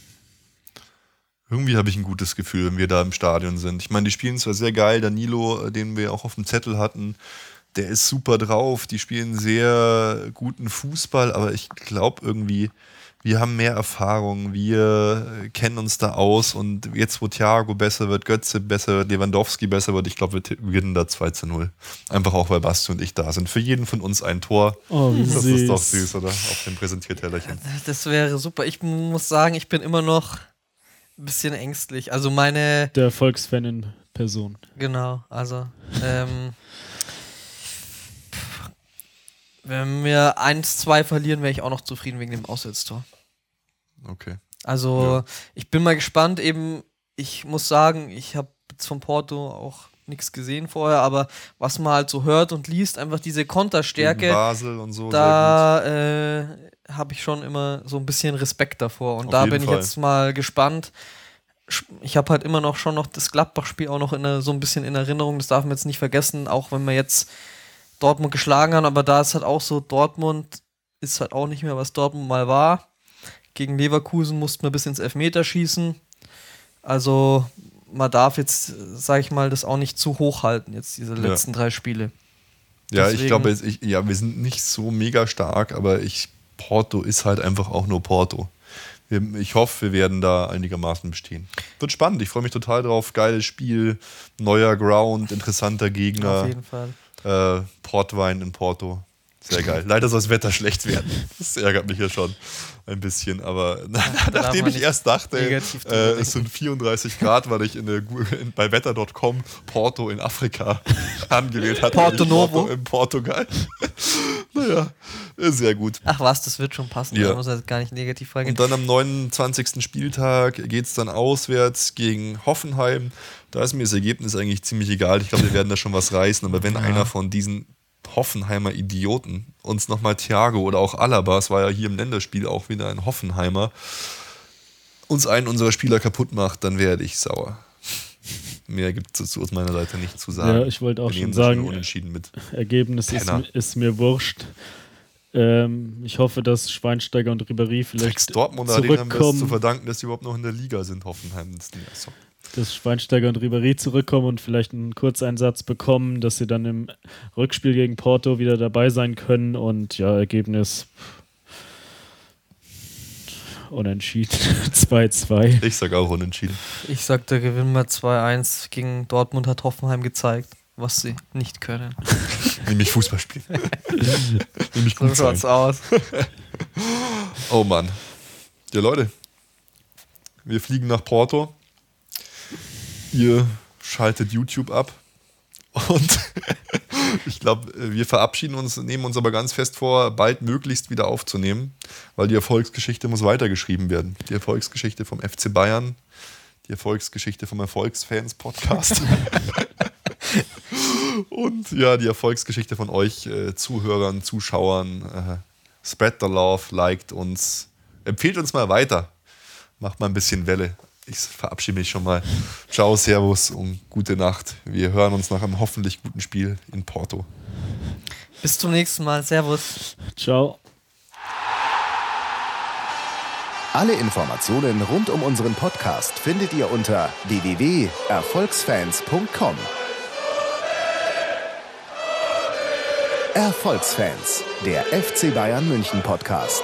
Von Bayern Fans für Bayern Fans.